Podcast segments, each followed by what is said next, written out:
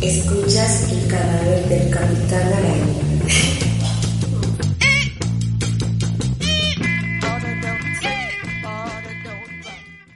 ¿Cómo están, queridos podescuchas del cadáver del Capitán Araña?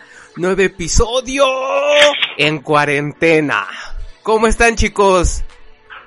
A todo dar, Sí, a todo dar. Aquí todavía dando estás lata. encerrado. ¿Sí? ¿Andan, andan encerrados también ustedes en sus casas? Sí, no. Algo, algo. Aquí todavía este, intentando sobrevivir a esta pandemia. Eh, Oigan, ¿y el calor por allá? ¿Qué tal? No, acá en Veracruz está, híjole, espantoso. 41, 42 grados. Ay, Este, sí, no, no. Ahora sí el recibo va a salir algo caro ahí por los climas. Aquí no tanto, aquí está como a 30 y algo. O sea, sube a 30 y ya. Mm, Ahorita no. pero sí está agradable. Sí, todavía es soportable, pero ya arriba de 38 es... uf. Ya se No, te- y luego sí, luego sin agua, cabrón. No, ya, ya, ya, estás- los, estás empollando, Marce. Cabrón. Al rato No, vas a estar no. sentado, vas, vas a empezar a escuchar piu, piu, piu, piu, piu, piu. Sí, pero todo mundo, todo mundo feliz porque los animalitos están saliendo a- a- al mundo. Como no hay gente en las calles. Qué hermoso. Los animales corren libres. Al rato vas a tener un venado allá fuera de tu casa. Yo creo. ¡Oh, ¡Opresor! ¡Humano opresor! ¡Por ti soy libre, humano opresor! Sí. No, Ay, cabrón. Pues chicos, pues como ven, si en este episodio in quarantine le damos con el tema de soundtracks de películas número 2, el primero lo hicimos ya hace un un tiempecito, pero yo creo que ahora va a estar todavía más más chingón, más más enriquecido porque pues te tenemos a ti, Marce.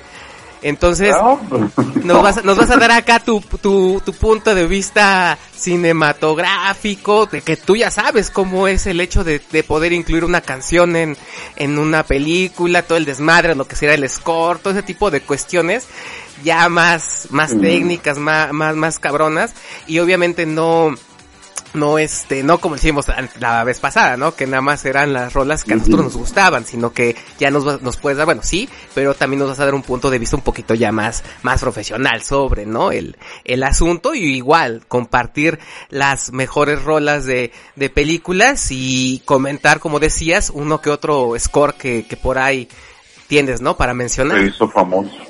Sí, este, yo, yo recuerdo, bueno, de mi época de los ochentas y noventas, eh, antes sí se hacía una canción específicamente para, para las películas, ¿no? Este, in- incluso hasta se hacía el video musical de la película y todo, o sea, que era también, este, pues un- una forma de comercializar. Creo que ya a partir de los 2000 se dejó de hacer eso, ¿no? Sí, o sea, que- simplemente ya ya se incluían canciones que ya estaban. Ajá. Este, y creo, no, no estoy seguro, pero creo que ya ahora ya no se hace tanto un video musical en sí de, de la película, ¿no? Sí, no, Este, y eso que dices sí es cierto, porque yo me acuerdo mucho y de, de una película, no me recuerdo el nombre, pero que era de un güey que se enamoraba de un maniquí que se, que se, Ah, que se volvía sí. chava en la noche, algo así, ¿no? Sí, sí, sí, que me enamoré ro- de un maniquí. Ándale, que la rol era buenísima y de hecho el video tenía su base en la película.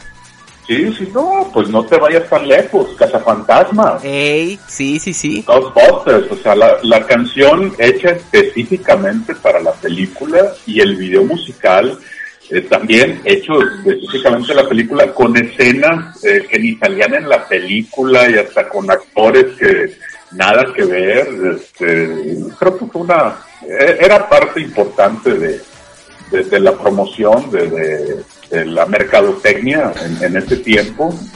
Eh, y no, hay infinidad de, canciones y temas que también se hicieron muy famosos.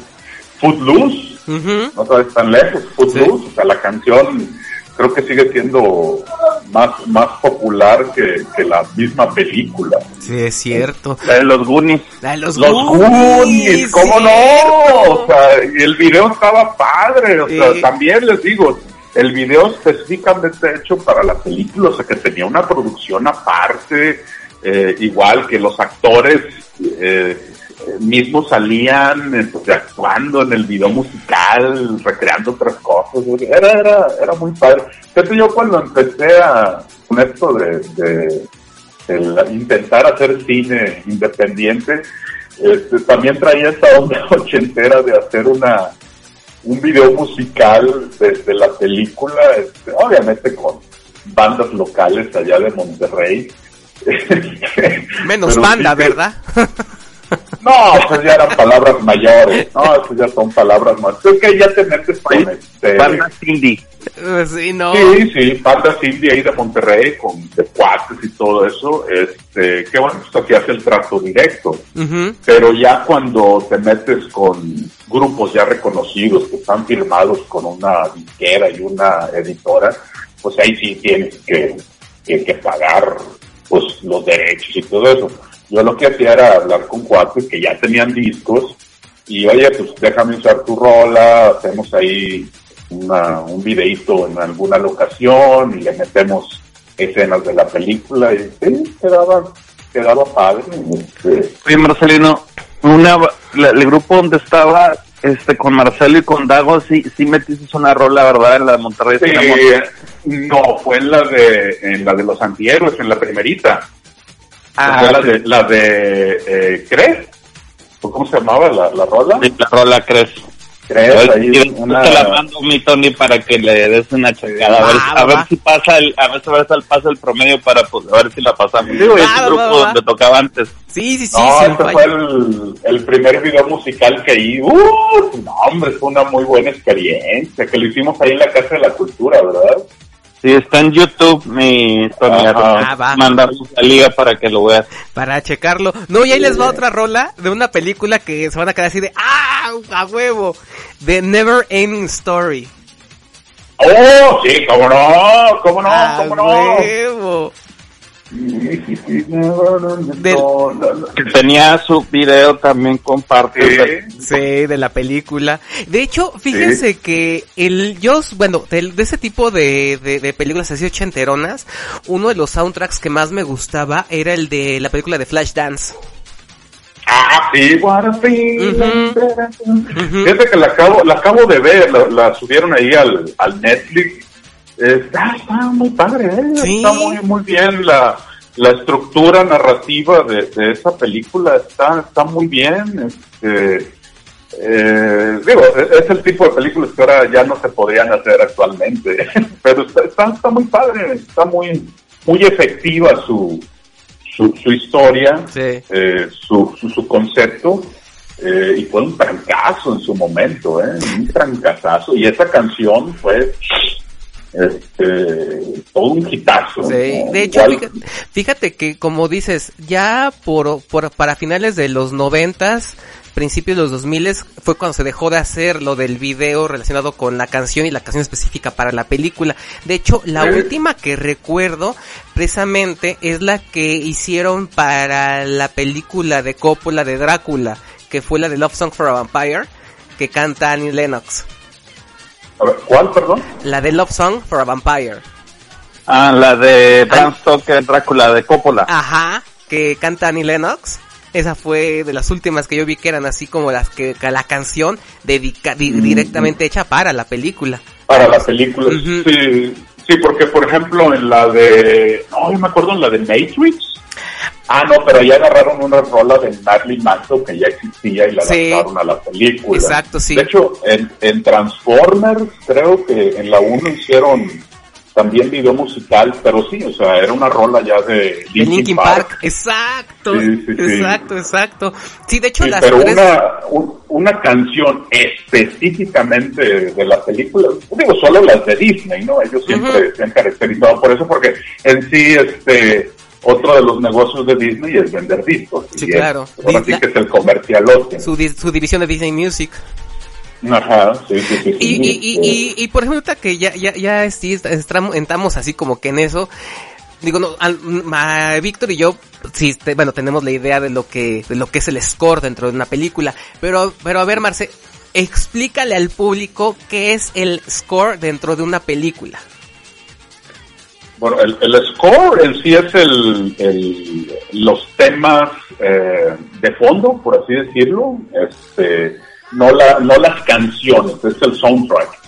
El score vendría siendo, uh, por ejemplo, lo que hace John Williams, ¿no? Todo lo que es, eh, por ejemplo, el tema de Tiburón, o sea, la, la, música que hace el leitmotiv. De, lo que llaman banda sonora, ¿no? Exacto, sí, perdón, sí, la banda sonora. Mm, sí, sí, sí, sí, sí, la banda sonora. Es que no sé si sea dentro de la banda sonora incluye también las canciones, pero este no, es, ahora sí que es el lo que te va marcando el leitmotiv, de, de, el lo que te va marcando las, las escenas de, de la película, en la historia, como les digo, o sea, todo lo que se hace dentro de una película debe significar algo. Eh, y aquí en este caso, pues creo que el máximo exponente ha sido John Williams desde los 70, ¿no? De que sus temas, eh, ahora sí que te engrandecen la historia. O sea, por ejemplo, sin el score de Tiburón, que son unas cuantas notas, esa película hubiera funcionado no tanto como, como funcionó en su momento, ¿no? No te vayas tan lejos, Star Wars, sin ese score que le hicieron. Es como una fanfarria, ¿no? Es, es como una banda. Sí, sí, no, y de hecho cada personaje tiene su tema. O sea, Darth Vader tiene su tema, uh -huh. Luke Skywalker tiene su tema, la princesa Leia, o sea, este, y, y, ya se hicieron tan icónicos que la gente los identifica. Oigan, y por Superman. ejemplo, uh, el, perdón, el tema este, el Tubular Bell Part, que hace Mike Oldfield para El Exorcista, ¿esa es canción, bueno, o esa es música original para la película? ¿O es, o él ya la tenía compuesta, Marce, o Vic? No sé si alguno de ustedes sepan. Porque yo sigo sin saber si él la compuso para la película o él ya la tenía compuesta y la tomaron para. Porque también como dices, El Exorcista parte de la magia de, de lo que estás viendo, de lo que es de lo que estás uh -huh. así como que ay cabrón de la de, de lo que está pasando parte uh -huh, la música sí claro o sea uh -huh. la música te pone en un pinche estado bien alterado y hay gente sí, que escucha ahorita la musiquita y se pone bien nerviosa Sí, recuerda ciertas escenas, ciertas te da escenas. ese momento en la memoria de que ajá incluso exacto. pues yo yo me acuerdo de de las películas de slashers Sí, la de, de psicosis. No, no sí, te vayas sí, tan lejos. La, de, la de psicosis, la escena de, de, de, la regadera. Uh -huh. O sea, con esas simples noticias, ay, canijo. O sí, la de, la de Viernes 13, ah. también. O sea, ya, ya está. Halloween, no pudo. Halloween. Con el gran John Carpenter. No, es que John Carpenter es un maestro tanto de la cinematografía como de la música, cabrón. Sí, porque son nada más temas... cuatro acordes y con eso hizo magia el güey. Ajá, sí, sí, sí, pero eran bien efectivos y era puro, este, puro tecladito, o sea, el, el tema de escape de Nueva York, amigos, o sea, uh -huh. de hecho, no sé si han visto, eh, hace como tres años, John Carpenter eh, se puso a hacer presentaciones, conciertos en vivo ahí con su hijo y su banda, tocando los temas de su película, no hombre, busquen ahí en YouTube esos videos tan pero increíbles conciertos en vivo. O sea, hay uno específicamente el tema de escape de Nueva York. Uh -huh. No, no, y que le ponen de fondo imágenes de la película. Increíble, increíble. O sea, También. Pero una canción, la, creo que la de, de, Exorcista que estabas preguntando. Sí, Vic. Ajá. Eh, lo que es William Franklin, o sea, había contratado a dos este, compositores. Uh -huh. Muy buenos, Lalo Schifrin y este el otro Herman. Uh, y los Herman, o sea, ajá y, y, dijo que no que no los quería entonces agarró una peli o sea música de Michael Oldfield que es uno de los este güeyes que sacaba en Tangerine Dream y, y sacó un, un hay un tema que se llama Tubular Bells que pues es un teclado tal cual, y esa fue la que agregó en, en parte de las escenas de, de esa película. Acuérdate que estamos hablando de los setentas, o sea, cuando Tita 73. Green tenía 73, principios de los 70, entonces ya había música, ya había música experimental, o sea, pues desde ahí podemos también jalar otro otro tema, ¿no? Lo- la música experimental de esos años, pues de Frank Zappa, este cuatro de Michael Oldfield, todo lo que y hacía Genesis antes y después de que, bueno, que estuviera este Peter Gabriel, entonces había un mundo musical de gente experimentando con sonidos. A este William Franklin, que es el director, le gustó mucho esa canción y dijo, bueno, que, que, que tuviera esa sensación de ting, ting, ting, o sea, como que de, de ritmo cardíaco, porque eso es lo que ahorita, no sé si quieras comentar, no Salina, el tema de tiburón, ¿por qué es tan asustante? Si sabes la teoría. Sí, pues es que se supone. De hecho, recuerdo que hay un documental donde Spielberg, cuando eh, John Williams le presentó el tema eh, a Spielberg así en, piano, Spielberg se rió, dijo, nah, no ciegues, o sea, ¿cómo eso? Turum, turum, o sea, pero ya cuando lo vio eh, puesto en la película, dijo, ah, canito, porque si era como que un latido de, de, de- de corazón, ¿no? Que, que sí te, o sea, realmente te, te, te, te hacía latir más fuerte, ahora sí que el, el corazón, ¿no? Y, y hacía más efectiva la escena, sobre todo porque no se veía el tiburón, se vio hasta el final, y eso ahora sí que era el alma de- de- del tiburón, o sea, eso ayudó a todos los problemas que tuvieron con el, el tiburón mecánico, se arreglaron con ese tema. O sea, porque tú al escuchar ese turú, en vez de ver la letra ahí que viene o que los, no sé, la silueta del tiburón, Ya sabes que ahí escuchabas Exactamente, y eso te, o sea, ahora que como dicen, no es tanto el temor a, a lo que estás viendo, sino a lo que va a venir. O sea, y ahora sí nomás- Ajá, sí, sí, sí, o sea, y eso ya después se hizo muy, se hizo un recurso muy utilizado en, en las películas de Hollywood. De hecho, por ejemplo, este, yo, yo tengo, ya me da, me da miedo, por ejemplo, este, ah, yo tengo mucho pánico a las grandes concentraciones de agua, así como que me dan mucho miedo, por ejemplo, de, a mí no, no me creía, por ejemplo, mi, mi chica no me creía que, que a mí me daba miedo, por ejemplo, que me ponía muy ansioso el ir en, un, en una lanchita, ¿no? Cuando estábamos en Monterrey y fuimos a la presa. Ujú. yo me pongo muy nervioso, cabrón. De verdad, me estoy muy nervioso. O sea, siento que va a ser una madre de abajo, güey. Y que va a voltear la madre este. y- No, no, no. Le digo, ¿sabes qué? Le digo, no quiero ni ver, güey. O sea, no quiero ver. Le digo, nada, nada más, este, casi. Y en, y en mi, y mi preconsciente trajo a mi consciente la música de tiburón, cabrón. El tema de tiburón, no, Sí, es, que es lo en juro. serio. Sí, sí, sí. tú- En las tú truchitas ves- aquí en la presa. Sí, te, sí, Vete. sí, sí. Vete a cualquier playa del mundo y pon una, vete en tu carro y pon el tema de tiburón a todo lo que va y te apuesto que gente se va a salir de la playa acá. Sí, sí, de O verdad, sea- fíjate que, que, que es lo que a mí, este, sonor, sonóricamente es lo que más me, me, me, me, me, me pegó, ¿no? De la película, porque, por ejemplo, cuando la vi, pues sí, no, traté así como que de verla, ah, sí, güey, pinche tiburón, ¿no? Pero pues hasta ahí, porque el libro medio lo había leído, ¿no? Entonces, Ujú. no, no me, no me pegó tanto, pero por ejemplo, no sé, hemos ido, digo, esa vez que fuimos a la, a, a la presa, yo le dije, ¿sabes qué? Es que de verdad sí me da mucho, mucho temor o, no sé, le digo, me da mucho miedo. Y no me creía, hasta que me vio cambió todo pálido, pálido con las manos sudando y así de, no mames, no mames, no mames. Te juro está que muy yo- canijo, está muy canijo que tarde un tiburón ahí en la presa de la No, boca. te juro que yo sentía que iba a salir una madre, Ujú. ¿qué? No sé, Sí, pero no, algo, claro. algo. Claro, claro, o sea, claro, me pone muy, muy nervioso eso. Y te digo que mi preconsciente trajo a mi consciente, este, la música de tiburón. Y así de, ya vámonos, ya vámonos, por favor, ya que acabe Sí, no, no, esto". te, te- te elevaba el, el, el miedo, Sí. la psicosis, no que, que ahora fíjate que ya no se hace, ¿eh? Ahora las películas de terror, ya es raro que tengan un tema, eh, a pesar de que hay películas muy buenas de terror, por ejemplo, ¿qué será? La serie del conjuro. A ver, dime el tema del conjuro. Sí, no, no tiene, No tiene. razón. Sí, O sea, cierto. de, de hecho, en sí ya las películas ya, ya son muy genéricas en, en sus core.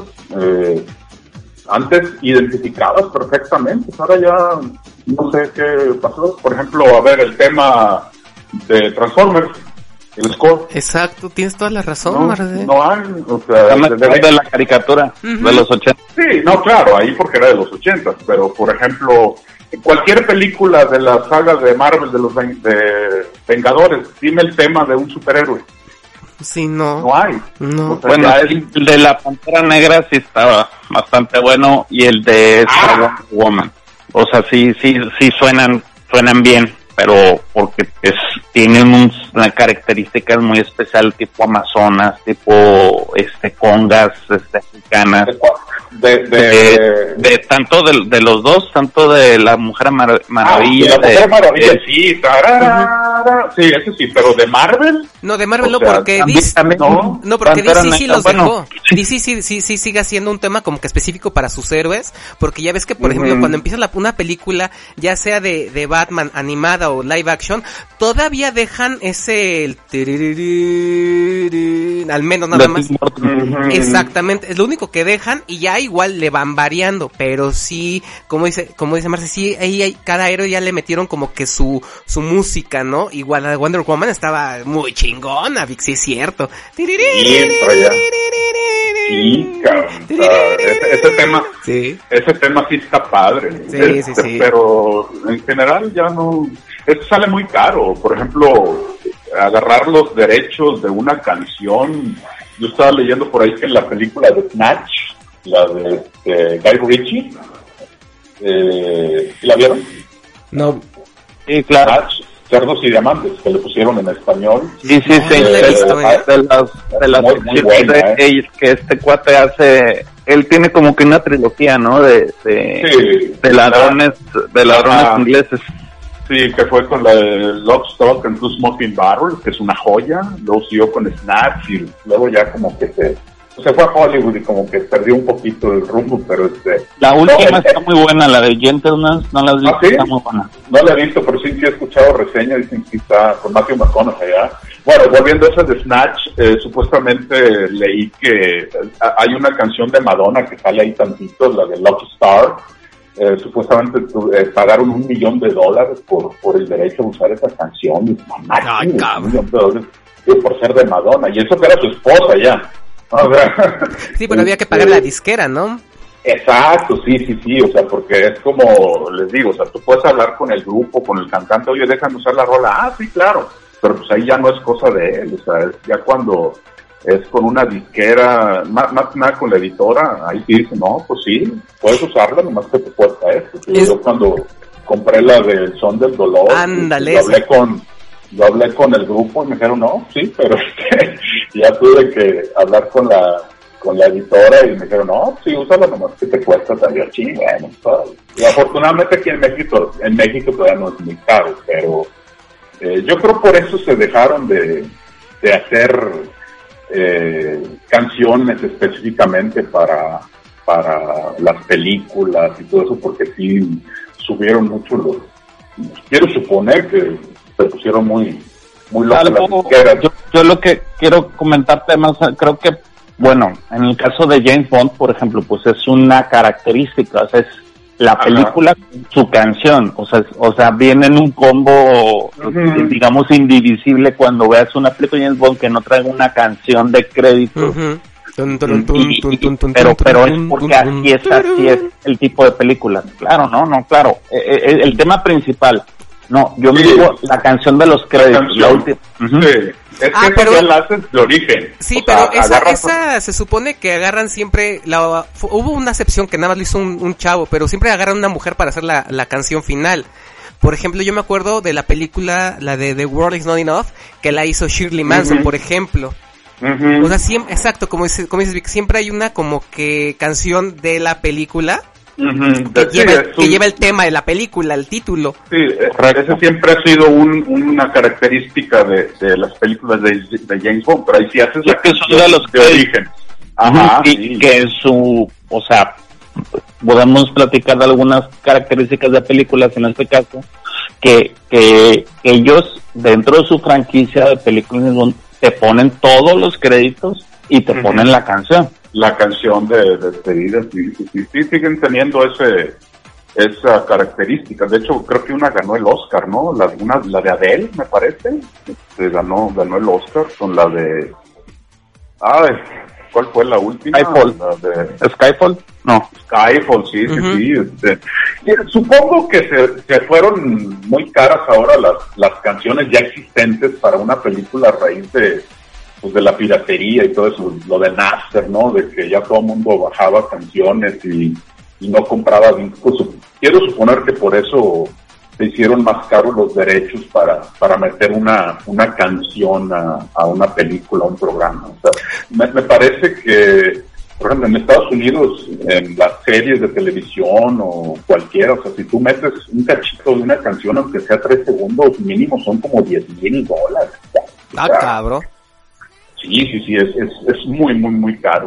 Fíjate Eh, que de, de, de, de las, de las canciones así que dices que, que, bueno, ya están hechas y que las insertan en la película, me acuerdo mucho de Batman Returns, cuando están bailando Bruce Wayne y Selina Kyle, que están, este, en una fiesta donde va a aparecer el pingüino, que ahí insertan la, una rola de Siouxsie and the Banshees, que es la de Face to Face. Y entonces, por ejemplo, ahí, ahí la, ahí la gente así como que se quedó con que qué pedo, ¿no? Con, con esa rola, porque mm, Tim Burton tiene, tiene una formación también musical muy, muy gótica, muy darky, ¿no? Entonces, Sí. este, por ejemplo, e- esa, esa película me gustó aún más en cuanto a su música, porque la primera, la única que me gustó fue la de Prince, obviamente, ¿no? Pero de ahí en fuera no me llamó mucho. Y en la segunda, digo que cuando meten la de Face to Face de, de Siouxsie and the Banshees, todo así como que, ay, güey, o sea, este cabrón sí le estaba ya metiendo cosas bien, bien underground a sus Sí películas. le mete, sí le mete su, su ondita. Sí, claro. Pues ya ves que En por eso, ya ves que por eso Bueno, Warner eh. Brothers le dije, les le dijo, ¿sabes qué, güey? O las haces más friendly las películas, güey, o ya mejor aquí, aquí quedamos. Y ya por eso él ya no las hizo, las de Batman, pero para mí fueron de las, de las mejores que hay de, de Batman. Por toda Sí, su la, segunda, sí, sí, la, la segunda, la de Batman Returns, creo que, pues, o sea, todo el conflicto que hay con los, con los personajes que, este, sí, es, es- está, es mejor que la primera, ¿no? Fácil, o sea, el pingüino, o sea, toda esa tragedia, o sea, porque lo- ahora sí que eh, los personajes, los villanos eran bien trágicos. Este, Sí. Y, y bueno, y era una, una historia de amor trágica también entre Batman y esta Selina Kyle. Que bueno, al final, ahora sí ya se casaron en el cómic. Sí, sí, sí. No, pero a- a- hablando ahora sí que de, de música, de, de películas, este, yo recuerdo la, la, la de Batman, en la primera, en la del 89, que este Prince Ajá. hizo prácticamente todo el, el soundtrack, fue- tuvo mucho éxito en su Sí. momento. ¿eh? El Bat, el Hizo- Bat Dance, ¿no? Bad Dance, cara, o sea, que todo el mundo en ese verano, ah, tuvo también mucho, mucho éxito esa, ese, ese disco, que yo lo compré, yo compré ese cassette, y compré también el, el score Ujú. de Danny, El- de Danny Elfman, que en su momento decía, ay, cariño, o sea, ¿qué, qué es esto? O Pues sea, Danny- ya era un score, Sí. un score muy, muy novedoso, o sea, era un, ahora sí que muy, muy gótico, muy dark, este, y, y sí, estaba muy, muy, Pues muy ya ves que Danny Elfman, este, también se eh, metió ahí la música de, de Nightmare Boingo, for Christmas. Boingo. En Nightmare for Christmas y por ejemplo hace, no me acuerdo si fueron hace cuatro o cinco años, la verdad no lo recuerdo bien, en Halloween vino Danny Elfman a dar un concierto con todas las canciones de Órale. la película de, de Nightmare for Christmas y de hecho Susana Zabaleta cantó la canción de Sally. Uf. Y vino también este Jonathan Davis de Korn a cantar la de Kidnap de Sandy Claus. No, no, les juro que es el concierto más chinguetas al que he ido, así, pero acá, Eh. cabrón sasasazo. O sea, algo impresionante. Eh, Y, Hombre, y, de hecho. Susana Zabaleta, cuando sale a cantar la, la canción de Sally, sale Ajá. vestida como Sally. Caracterizada. Sí. No, y tiene una voz la cabrona, pero... Sí, sí, cómo no. Po- Sí, sí, la impresionante. señora- Y aparte tiene el cuerpo similar a Sally. ¿eh? Sí, También, ¿eh? sí, sí. Un cuerpazo la señora. Sí, y, y, y, y luego, por ejemplo, o sea, ves esa, ese, ese, ese, este, esa, esa facilidad que tiene el Danny Elfman para irse a, a, a varios como que conceptos, ¿no? Porque tiene una onda bien oscura, bien dark y bien, bien acá, y también, Ajá. por ejemplo, escuchas la música de Los Simpsons, Sí. que dices, ¡ah! Sí. A huevo, a huevo, o sea, no se, no se casa. Sí, Danny Elman, su característica es como que mete mucho la, el tipo así como marcha, ¿no? Y de hecho los Simpson trae partecitas ahí donde mete bongos. O sea, los bongos es, es como que su característica principal. Y sí, los, los Simpson traen ese, ese feeling de Danny Elman que sí, su, estilo ya es bastante reconocible. Sí, no, y digo- Ese es Una el gran sorpresa. Bongo Bongo. Ajá. Oigo Bongo, exactamente, bien ochentero. Este, pero sí, fue una grata sorpresa ese score de, de Batman, la de 1989, que era, ahora sí que era la, la- el compañero perfecto para, para ese, eh, ese estilo de imagen que traía Tim Burton, que yo no recuerdo haber visto en su momento. Todo el mundo esperaba el Batman acá de los 70, ¿no? Bien Ujú, campy, pero exacto. cuando salió este acá todo oscuro y así, bastante, o sea, Y, es, y la música de Danny Elfman es la que te digo que siguen ocupando tanto para la, la serie animada que, que, que tienen, que, que renuevan a cada rato, como en las este videojuegos, en las películas, de repente les meten ese, ese, ese intro, ¿no? Que hacía Danny Elfman para la, la serie de Batman de, también de los noventas. Ujú. Sí, no, es buenísima. Buenísima, carajo.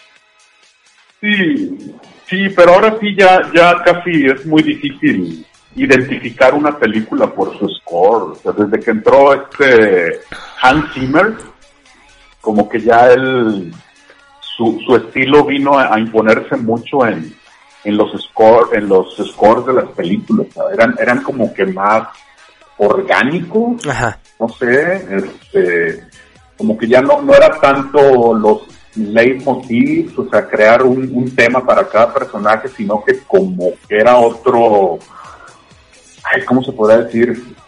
Como que él ponía los, las subidas y bajadas de, cada tema. De hecho, tiene un curso él donde eh, dice, o sea, se pone a tocar ciertos temas, así con, con su piano, y él mismo te pone ahí, teclea unas cuantas notas, Tururú, dice, esto es una pregunta, Ton, ton, esto es una respuesta.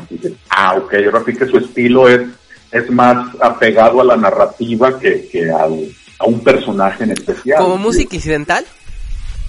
Sí, sí, sí, sí, sí. O sea, por ejemplo, pues sí, el tema de Batman, Ajá. o sea, son puros así, este, chelos.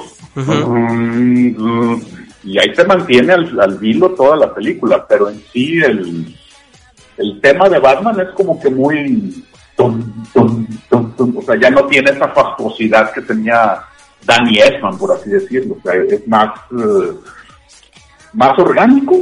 Sí, creo que esa sería la palabra, ¿no? O sea, como que, como que, como que pinta así tantito más suavecito el, la escena, pero sigue siendo muy efectiva. Sí. Y- No, pues, sí. Digo que yo, yo esa vez que lo vi en vivo a Danny Elfman me quedé de no mames, este cabrón está cabrón, eh. Porque se, ya ves que de hecho él es la voz de Jack en la película cuando la ves en su idioma original. Entonces se Sí, aventó todas la- las, este, las canciones, había música, una como pequeña orquesta como tipo de cámara que estaba acompañando a, a quien estaba cantando las, este, las cancioncitas y este, y fue de verdad increíble, ¿eh? Y, y así fue como que mi mejor regalo de Halloween que pude haber tenido, de que, de que pudimos ir a, a ese conciertito. Pero este, ¿qué, qué les parece chicos si hacemos un primer corte en este soundtrack de películas 2 y nos vamos con musiquita precisamente de películas? Pues vas, mi tío Marce, ¿con qué te quieres ir? Eh, vamos a poner una de Karate Kid, parte 2, la de Glory of Love, de Peter Cetera. Perverso. ¿Y tú, Vic? Eh, ahorita escuchamos a, bueno, mencionaron a Prince, ah, pero me gustaría película que, que hizo solo, uno que protagonizó la de Purple Rain, pero la de When the Doves Cries, estaría buena. Perfecto. Pues yo los voy a mandar con una rolita que apareció, bueno, ya estaba hecha y la insertaron en la película de Donnie Darko que se llama The Killing Moon de Echo and the Bunny Man. Esto es el cadáver que te araña. No se despeguen, regresamos.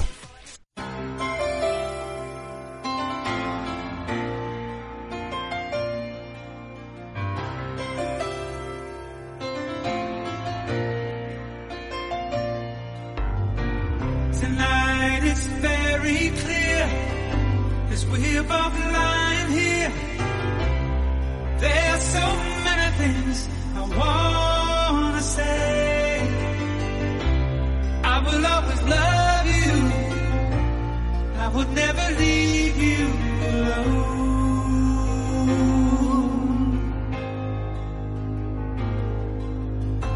Sometimes I just forget, say things I might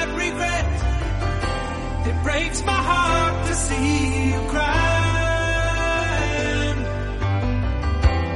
I don't wanna lose you. I could never make it alone.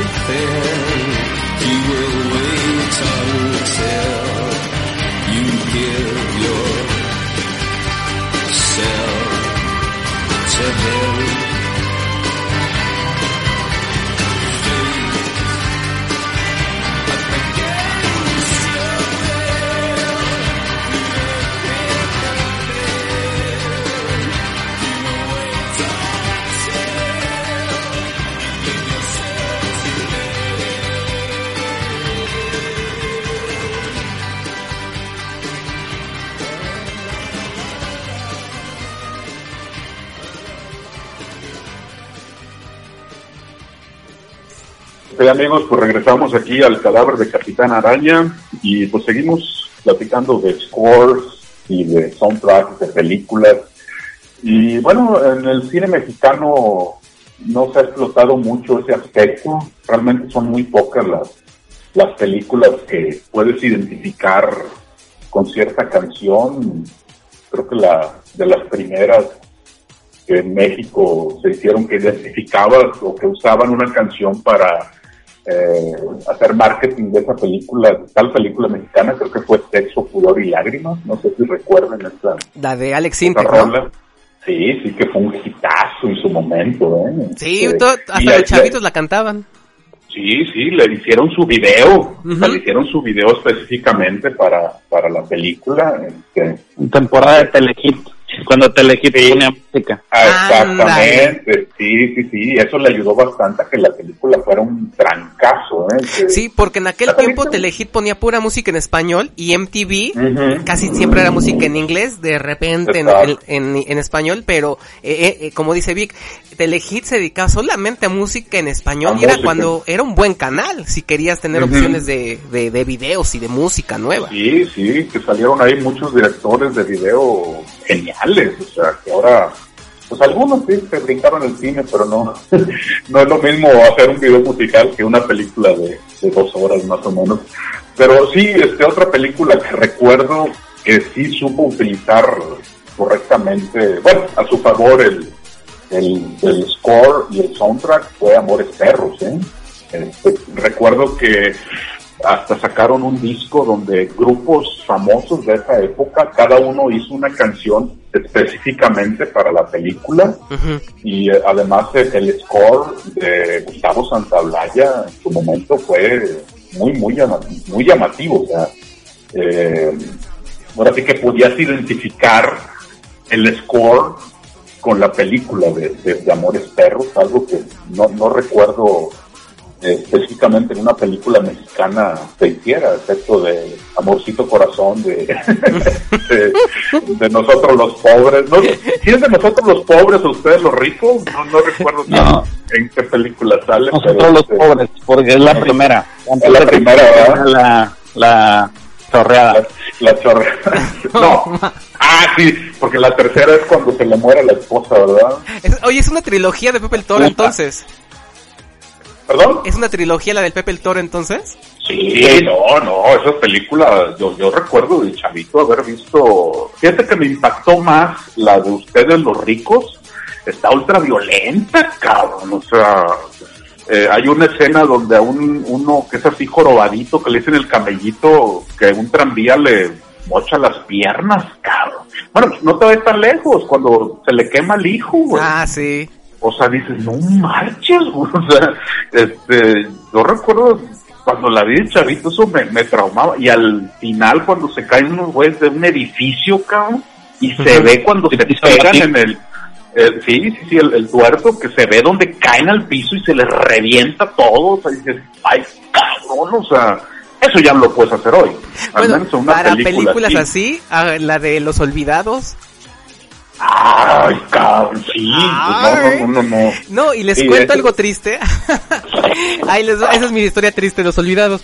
Hace, ¿qué será? 10 años, eh, Sanborns sal- sacó el libro eh, en conmemoración de la película con fotos, no, pero un chingo de cosas sobre la, película y sobre Buñuel y lo perdí. Perdí ese Mm. libro. No manches. Fíjate Sí. que esa película, según cuando salió, o sea, que Luis Buñuel obviamente hizo un trabajo genial. En México no la quisieron y dicen, no, no manches, aquí en México eso no sucede, bla, bla, bla. Uy, y la no. quitaron, la, la quitaron de, de, de cines. Después cuando fue a Cannes y ganó y todo eso, ahora sí ya, no, no, esa película es, un- es una, una joya de México y la volvieron a poner y ya fue un éxito.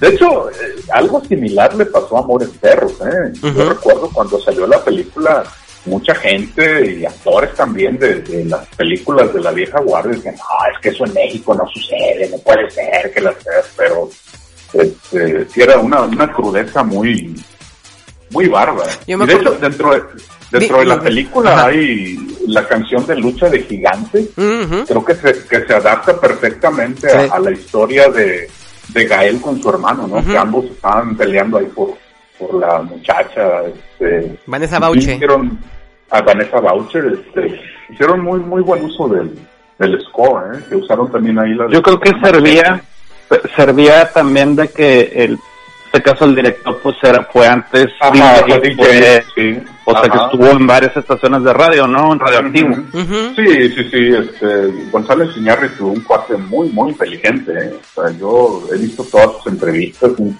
tipo muy inteligente, sabe exactamente cómo ponerle la cereza en el pastel a una escena, o sea, le saca todo a los actores, ¿eh? O sea, híjole, yo quisiera tener el 10% de su talento, o sea, pero sí dicen que es, o sea, es un parte muy, muy exigente, o sea, que este, le- les exige mucho a los actores, ¿no? Pero sí, o sea, ya cuando ves la película terminada, las, ahora sí que él es un director de actores, cabrón, este, le saca todo, todo, o sea, se nota que no tiene miedo a exigirles, a mí todavía me da pena decirle a un actor, oye, este, házmelo otra vez, Este, ¡Repítela, no, no los vaya- cabrón! Sí, no, no los vaya a ofender o algo, pero no, este cuate, este cuate dicen que sí es así muy, muy estricto con su trabajo, pero los resultados se ven en pantalla. Yo me acuerdo cuando le Este, estaban grabando, porque la grababan por aquí por la casa, uf, que es la, la escena de, del choque. Ajá. De hecho, yo iba, a- yo iba a pasar por ahí y me dicen, no, ¿sabes qué? Vamos a grabarle, puedes, este, rodear la, la, como, la cuadra, ah, sí. Cuando ya estoy rodeando la cuadra, nos oigo el tas, cabrón, el putazazazazo, güey. Del coche y, Sí. toda la- y todos los vecinos se salen de, no mames, qué pedo, ¿no? Y ya ¿Qué todos, este, Alguien que no respetó la que estaba cerrada la calle. Sí, sí, Ajá. a Yo- todos decían, no mames, qué pedo. Y ya, pues estaba, era de la misma película. Y sí se veía bien, Y- sí estaba bien impresionante, ¿no? Porque, o sea, llegué ahí de Sí. cagada, porque iba para, para un, este, una tiendita, no me acuerdo para dónde iba, y me tocó. Y no, esa, esa película, también el sonido en su momento, como que sí le echaron más ganas. Yo, yo me acuerdo, Víctor, que una vez tú chocaste, y me acuerdo que me comentaste, dice, güey, no martes, choqué, y el golpe se oyó como se oyó en la película, cabrón. Me acuerdo que te, que te impresionó mucho eso, o sea, que chocaste allá por, por la INDEF, no sé qué, que me acuerdo que me comentaste, hombre, güey, choqué, cabrón, me pegaron, y así como se oyó en la película, así se oyó el trancazo en, cuando te chocaron, yo, ah, ¿Cómo sea, crees, güey? Cuéntanos, cuéntanos esa historia del Sí, choque. Me, me- me- me acuerdo mucho de, esa- de ese comentario que hiciste en tu momento hace, ¿qué? 20 años, güey. 20, 19 años. Ups, Sí, se, se me quedó muy grabado eso que... Cuéntanos es que esa historia del choque, vi. Así se oyó, así, pero bien emocionado, Víctor. Es que así se oyó, así se oyó el trancazo.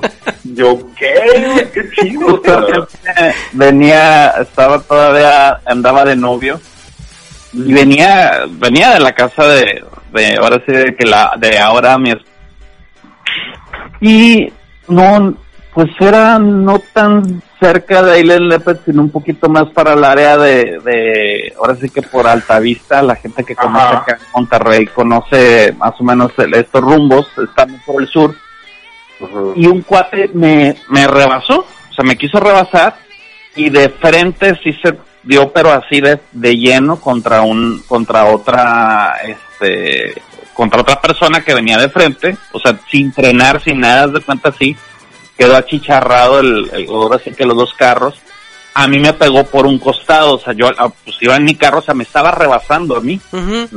Entonces, este, en, un- en- por supuesto, en una vía de, de dos, de dos carriles nada más. Entonces, este, chocó de frente y me, o sea, donde, donde choca, donde chocan los dos carros de frente, o sea, el que me venía re- rebasando y el que venía en su carril, el que venía rebasando me, me rebota y me pega. Entonces, entonces, pero, pues se escucha, ¡paz! o sea, fue un doble golpe muy parecido aquí. Aquí también es un, es un golpe muy, muy fuerte. Era un Cadillac, ¿no? Creo que- sí, era un LTD. Un LTD. LTD con un, este, un Nissan. Sí, sí, no, que lo que el Nissan quedó pues hecho nada, ¿verdad? O sea, el otro todavía, el otro todavía pues sacan al, al, al- bueno, se supone que se muere el, cha- el, el amigo de... El de amigo, él, sí. Ajá. Y Octavio. ¿no? ¿Cómo se llamaba? No, ¿cómo se Ajá, llamaba? Octavio y el otro, no, no me acuerdo, que es este Humberto Busto. Sí. Eh, total, este, pues eso fue lo que sucedió, o sea, fue un choque muy, muy fuerte, pero acababa de suceder la, la película. La película. Y, y pues entonces me, que- me- a mí, de esa película, por ejemplo, de lo que yo tengo así de recuerdo, cuando la fui a ver, la fui a ver con unos cuates, y, y fuimos al estreno, y pues no crees que se para Ah, Guillermo. Guillermo Arriaga, y el guionista, sí. Ajá. Ajá, tanto él como la que estaban en, en ¿cómo se llama? Visitando las salas donde la estaban estrenando ajá. y sin avisar, haz de cuenta al final te tocó, nos tocó pues un, un tipo preguntas y respuestas con ellos. Pero Eh, en este caso en Cinepolis, sí. eh, eh, Ahí estaban aquí en Monterrey. Ah, ya. y vinieron y vinieron aquí a, a, o sea, a hacer pues como una especie de promoción Ajá. de un meet and greet muy muy así con público sin decirle oye pues bueno les queremos decir o sea ya ter- terminó la película y pues la gente estaba impactada Y esa Vanessa Bauches. entonces el- prenden las luces sí prenden sí estaba pues estaba en su tiempo verdad estaba en su o sea ahora sí que como que salió en la película. Entonces le preguntan a, a varios, es- o sea, pues hicieron varias preguntas, preguntas muy, muy interesantes y otras muy estúpidas. O sea, entonces, o sea, a esta, a, a la Vanessa Bauche le dijeron, bueno, ¿qué, ¿qué se siente estar ahí con Gael y con, o sea, besarlo? Y dijo, no, pues frío, dijo la, dijo la chava, dijo, pues frío, dijo. Dijo, pues frío, o sea, como que dices tú, pues eso no le pregunta, güey, o sea, pues es parte de su actuación, o sea, modo que, que- entonces, eh, pero a mí fue pues algo que no me había tocado nunca, o sea, que en el cine, de cuenta, terminara la canción, la, la película, perdón, la función, y estaban, este, estos cuates ahí, este, pues ahora sí que parte de la producción, en este caso la guionista y una actriz, ahí Babysitter. Ah. Decían que estaban, que Gael y otro actor estaban en otra parte, en otro cine. ¿Te das de cuenta que pues me tocó de suerte en ese momento y es- ya era tarde, me acuerdo que terminó y ya era tarde, o sea, pues ¿qué te gusta? No, sé, no, o sea, después de que terminó nos quedamos media hora, 40 minutos, entonces así como que ya, ya vámonos. Y- Eh, pero sí, Y muy buena tocaste fue lo primero que se me a la mente. Soy yo como en la película. Sí, sí, muy realista. En, su momento, esta película, es que le hicieron mucha promoción, ¿eh? Digo, pues, Iñárritu era publicista, sabía cómo, cómo vender algo. Sí, sí, fue un, un gran impacto, porque ahora creo que realmente Amores Perros realmente marcó un antes y después del cine mexicano, ¿eh? Ya, ya era como que otro tipo de actuación también, porque antes eran yo había buenos actores, ¿no? Y eran los de siempre también, pero ahí ya como que era, eran puros actores desconocidos, y se veía que traían bastantes tablas y sacó todo, todo. Este, Sí. esta película sí causó mucho, mucho impacto y pues el Iñárritu inmediatamente se lo jalaron para Hollywood, y pues siguió, ahora sí que demostró que no fue chiripa o este o suerte, o sea, sino que sí tiene un talentazo bárbaro, ¿no? Eh, eh, y después otra película que también hizo uso del score, de- del soundtrack, fue el, eh, pues al otro año, ¿no? La de tu mamá también, que varios actores, este, digo varios actores, varios grupos hicieron canciones. Ah, Molotov. específicamente Para la, Molotov, sí, que la Here comes the mail. Que yo, que yo entendí la canción hasta hace apenas dos años. Que un día la estaba Sí, cantando. la- Y dije, Ajá, ¡ah, ya sí, entendí! Bien cochina, traía doble sentido. Es que sí, la película, ya entendí. sí, la, la película era, era bien cochinota, Y me ¿eh? dice O mi chavo, dice, apenas, güey, le digo, sí, apenas estoy entendiendo que, que sí, intentaba estaba- decir. estaba bien, bien nasty. Yo, yo recuerdo mucho, este, porque la película ahora sí que usaban un, un lenguaje que nunca habías escuchado antes en una película mexicana. Yo recuerdo que entrevistaron a varios actores de las sexy comedias, ¿no? Al Caballo Rojas, a este, ay, ¿cómo se llama? A este, ¿Inclán? ¡Ah! Incla- no, Incla- a este, ay, el mero mero, hombre, el- ¿Sayas? Alfonso Alfonso Sayas, güey. Les preguntaron, oiga, ¿qué opinan de, de, de esta película? Y dijeron, no, pues, no- nosotros nunca hicimos algo tan fuerte. o sea, ella- hasta ellos se espantaron por el vocabulario de, que usaban en, en, en tu mamá también. O sea, este, y fíjate que muchos actores se, se quejaron de esas películas, eh, actores de la vieja guardia. Yo recuerdo este, también una entrevista que le hicieron a Mario Almada donde le preguntaban de, de Amores Perros, y dijeron, no, pues que a mí esas películas no me gustan. Y me acuerdo mucho esta frase que utilizó, dijo, deberían enfocarse más al campo. Y yo, te lo juro, te lo juro, Y es que tiene que ver, señor, o sea, este, pero sí, no, te lo juro. o sea, Y las había- infinitas que tenían los hermanos Almada. Sí, sí, digo, Mario Almada, que es un tiburón, o sea, es un ídolo, pero como que sí, marcó ahora sí que el final de, de ese, de un cierto estilo de película mexicana, ¿no? Sí. y ya le, le abrió la puerta a, a rostros nuevos, o sea, que, hasta la, que hasta la fecha siguen siendo, ¿no? O sea, de Amores Perros, todos esos que salieron en esta película les fue muy bien, pero otra vez caímos en lo mismo, los mismos actores de siempre. de- No, y ahorita, bueno. este, saliéndome un poquito de contexto y hablando de lo que decías, ¿no? De que Iñárritu viene desde la publicidad y todo eso, haciendo un pequeño paréntesis. De hecho, yo, por ejemplo, por este personaje del que les voy a, comentar, yo por eso estudié lo que estudié. Y no sé si supieron que, bueno, ya ven que en este podcast también tratamos sobre juegos de video y todo eso, que Gus, Gus este, Gutiérrez se, se murió. Ah, sí, sí, sí, claro. Sí, ayer.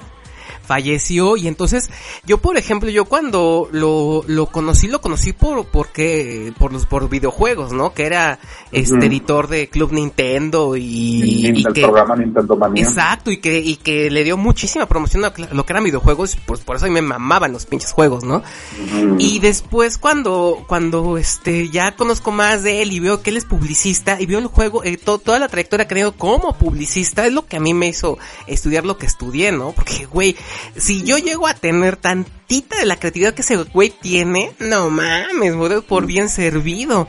Porque ese güey, yo creo que si por ejemplo lo hubieran, porque es que eh, Derbez es lo que es por él. Sí, por Gus Rodríguez, exactamente. Exacto.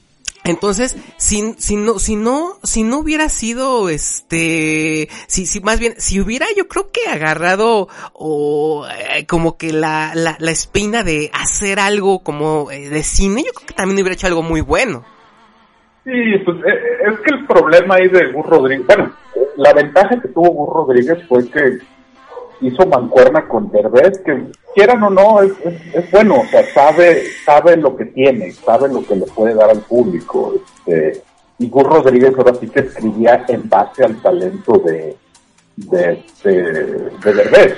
Y bueno, fu- funcionaba, o sea, que de hecho... Eh, traía, eh, Gus Rodríguez traía mucho la onda de, de las películas cómicas gringas, de, de dónde está el policía y todo eso, que Eugenio Derbez sí, sí lo supo transmitir.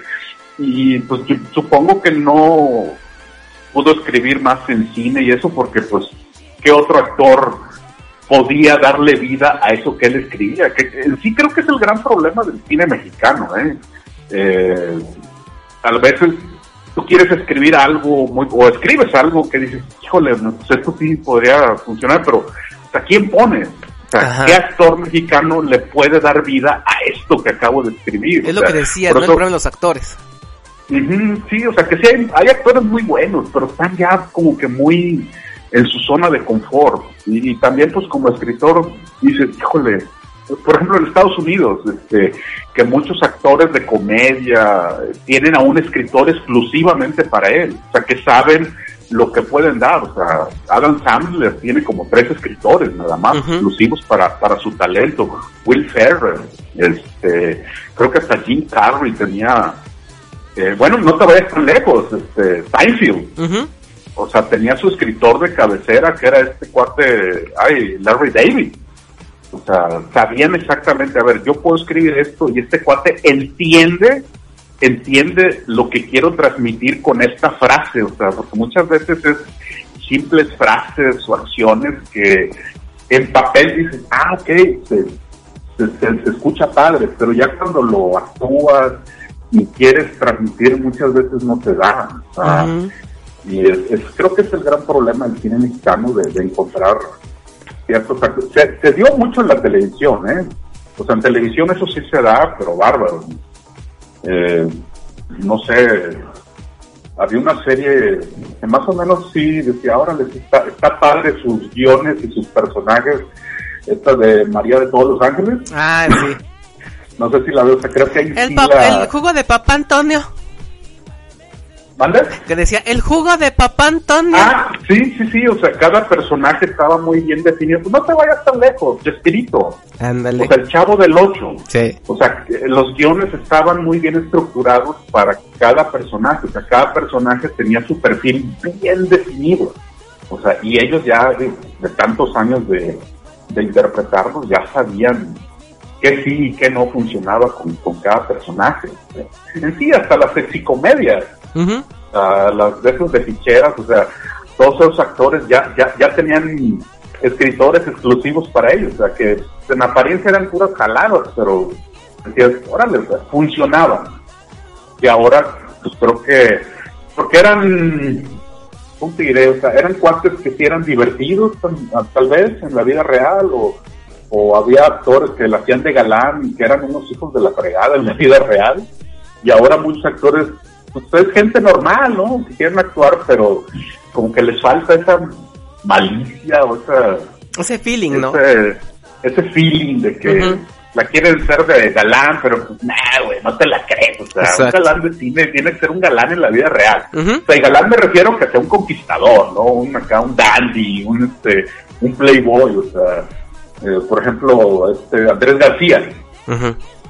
O sea, tú ya actuar a Andrés García y sí te la creías, porque ese güey en la vida real era un hijo de la fregada, o sea, en el buen sentido de la palabra, Sí, sí, ¿no? sí. Y ahora, y ahora ya no hay, Sí, no, y, ya no hay actores así, o sea, este, ahora es gente bien portada. Sí, no, y, como, y, co- y como decimos, o sea, bueno, como les comento yo, eh, sí, sí, este, me quedé con, con eso, ¿no? De que qué hubiera pasado si le hubiera explorado así como publicista.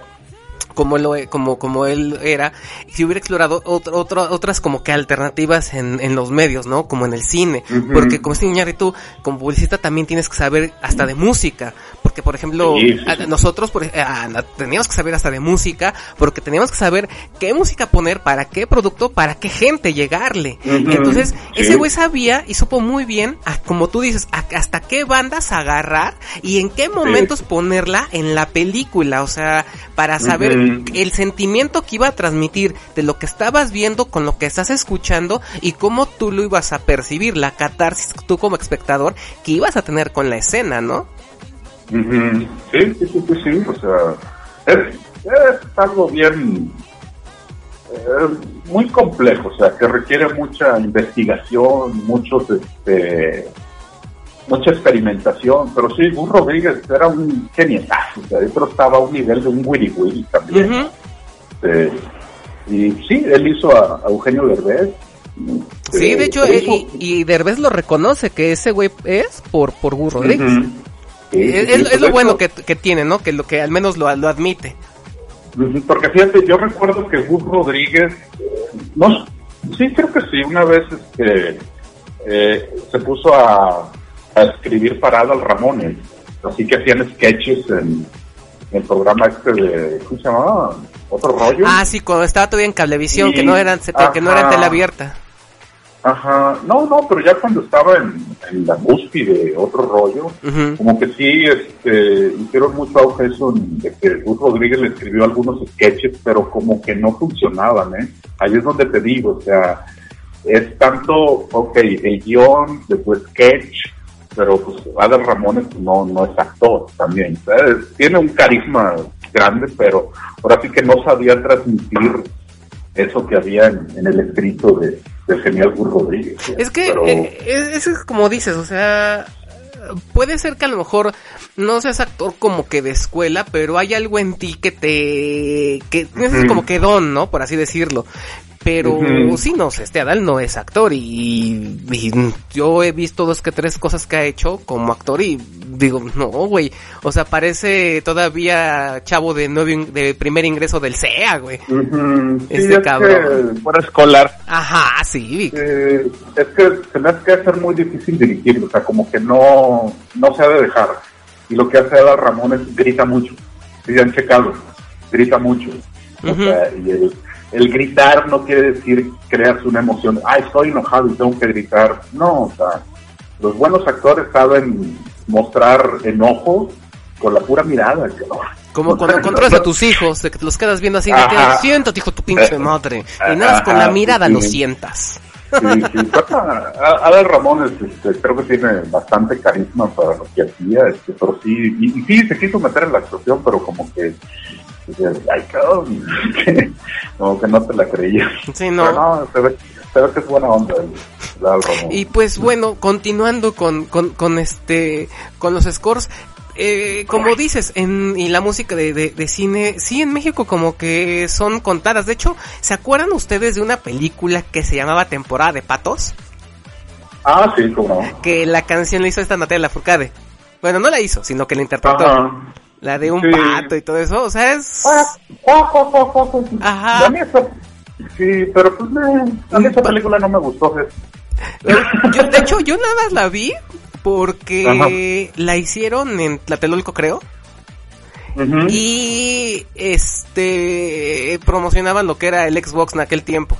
El juego de Oh. Halo, el 2 me parece. Y salía ahí este, una, una pizzería que se llama Telepizza. Que ya no Oh. existe. Entonces dije, a ver, la voy a ver por las referencias, ¿no? Pero en sí, pues, no es así como que muy, muy... era muy contemplativa. De hecho, el, el director este Fernando Enque venía del mundo de, de los videoclips. Eso sí, era un genietazo ese cuate, ¿eh? Pero Sí. sí. esa película igual ganó muchos premios en festivales y eso, pero este, yo la cuando la vi dije, eh, no sé, no, no, como que no me atrapó, pero este sí esa esa rolita de Natal y la Ajá, Tempestad de- yo por eso la vi. hicieron. Por la de un Pero pato. de ahí- Ujú. Ah, de hecho la rola así como que cuac, cuac, cuac, y no sé yo. Ok. Este, pero sí, de ahí en fuera, otras películas mexicanas que haya- hayan hecho uso de buen soundtrack, creo que en los ochentas, ¿no? Este, a cada grupo que pegaba le hacían su, su película. A los Garibaldi, ¿no? los Garibaldis, acá donde quedó la bolita, que eran películas musicales, o sea, hacían una escenita y a cantar. Terminaba la canción, escenita y otra vez a cantar. o La sea, Alejandra Guzmán también tuvo. Alejandra Guzmán, que hizo Sí. una en Acapulco, no Sí. sé qué, ¿cómo se llamaba? Este, No me acuerdo, pero sí me acuerdo que salió Palazuelos, creo. Ah, sí, salía ahí. Creo que sí, Ah, no me acuerdo. es que- O sea, hasta Luis Miguel, cabrón, hizo Ah, una sí. película, la de donde le mochan la pierna, cabrón. Sí, de ya nunca más. Sí, güey, que eso sí fue un fracaso, cabrón. Lo hizo una con Lucerito también, o sea, que básicamente eran películas musicales, o sea, este, igual, era la mercadotecnia, haces la película, sacas el disco y este, así funcionaba en ese tiempo. Sí, como nos contaba Vic en el corte de, por ejemplo, Parchís. Sí, no, esa película de la guerra de los niños, yo me acuerdo fue un trancazazo, o sea, era la época donde la gente hacía filas para, para entrar a, a verla, cabrón. Y fíjate que ahorita que estamos te- te- de esto, ¿te acuerdas tú de la película del show de terror de Rocky? Bueno, apenas yo, por ejemplo, hace, ah, pues en Halloween le puse a mi hijo la versión que hicieron, ya sabes, Luis de Llano, del Ah. show de terror de Rocky sale Alaska. Con los timbiriches, ¿no? ¿O Exacto, no y, exacto, y de hecho, le, le- que, que, que- están los cachún, los cachún cachún rara, sale sí. Alaska y hay una canción de los de los timbiriches, pero eh, le, le- le dije a mi hijo, le digo, escucha, escucha la música de fondo, todo es de Cure, ¿Ah, sí? todo, exacto, todo es de Cure, le digo, escucha la música de fondo, le digo, yo ahí conocía de Cure, le digo, precisamente, yo, yo, Mm. este, estaba muy, muy chavititito, cara, entonces, yo cuando estoy viendo ese especial de niño, y empiezo a escuchar la de Love Cats de The Cure en la, en la, en esa, en ese especial de Halloween. Le dije a uno de mis tíos, le digo, ¿qué, quién es, quiénes son ellos? Ah, The Cure. Y entonces me, me empieza a poner música ahora de The Cure y fue cuando yo conocí a, a la banda, ¿no? Y puta, me enamoré de esos cabrones. Pero, y se la puse yo a mi hijo, le digo, escucha bien la música de fondo y vas a escuchar que es este, que es The Cure. Y luego este también Alaska toca como otros, dos canciones de su, del disco que venía promocionando, creo que el segundo.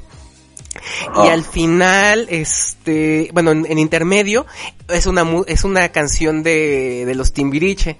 Pero a mí, por ejemplo, me gustaba mucho, mucho esos como especiales que usualmente este Luis Dayano sacaba, porque ese güey también era mucho de música, Sí. pero música underground, Sí. o sea, Ajá, sí, no, Luis de Llano era, era bueno, ¿eh? Nomás que luego lo tacharon que el carnal, el carnal de las estrellas, ¿no? pero era, era bueno, le gustaba el, el rock and roll. Ajá. De hecho, él fue de los, él fue de los promotores allá de Avanda, ¿no?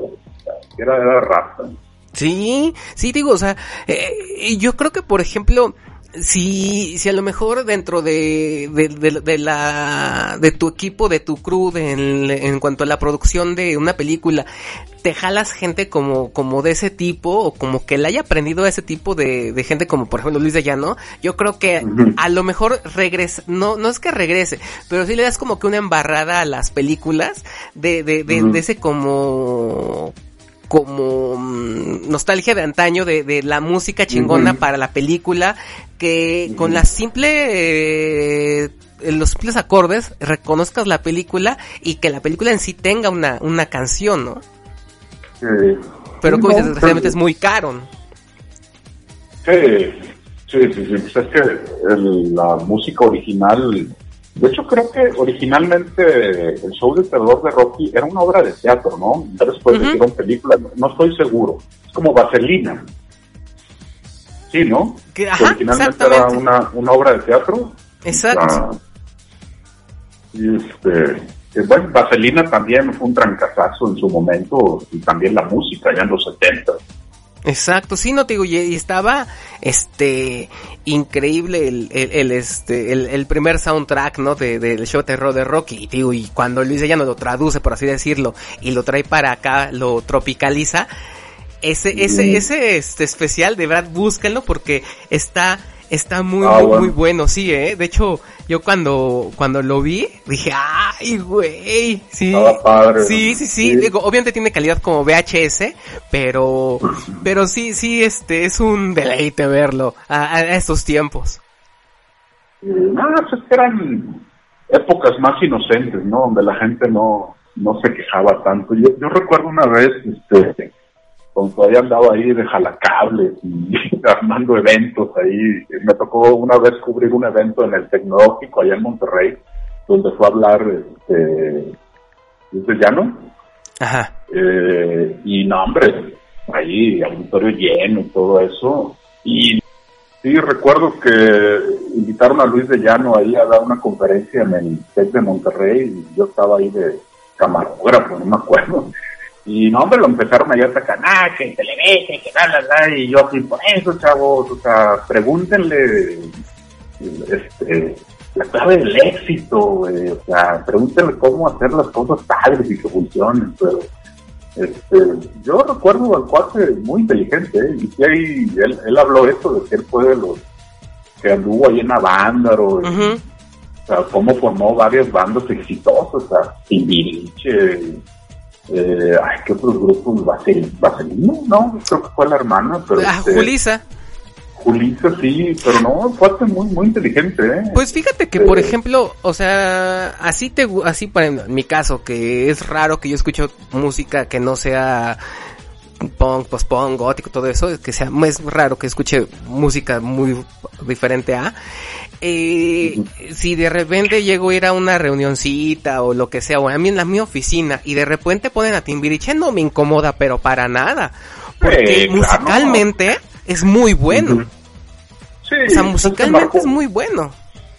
Sí, se marcó una generación. Pues es que en ese tiempo no, no había muchos. Ya después ya surgió el rock en español, o sea, rolas, este, grupos más llamativos, o sea, porque antes de Timbiriche pues eran puro así como que baladistas, ¿no? Este, José José, Lucía Méndez, el único pues era el Tri, pero no, no era tan conocido masivamente pero ya, ya después, este, ya a principios de los 90, finales de los 80, que surgió Caifanes, este, Soda Stereo y todo eso, que ya era bandas de rock, ahora sí que con rolas originales bien mexicanas, Soda Stereo son argentinos, pero con Caifanes que ya eran música, que tú ahora sí dices, ah, ese es rock mexicano, cabrón. o Sí, sea, y de hecho en su momento. Caifanes y Soda Stereo eran los de Cure de Latinoamérica, porque traen así como que la misma la misma indumentaria, por así decirlo.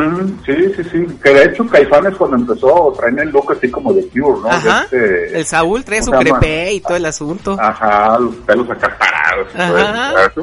Fue una época muy padre. Yo, recuerdo cuando salió ahí una, un sello discográfico que era Discos Culebra. Ujú. No sé si recuerden eso. Sí. Salieron un montón de grupos bien padres. Santa Sabina, Cuca, La Lupita, Tex Tex, cabrón, me encantaba Tex Tex. O sea, ya eran, eran grupos muy mexicanos, con rolas este, muy, muy, muy mexicanas, muy pegajosas. este, y bueno, pues ahora ya puro reggaetón. No, hombre, sí, ya está de la chingada.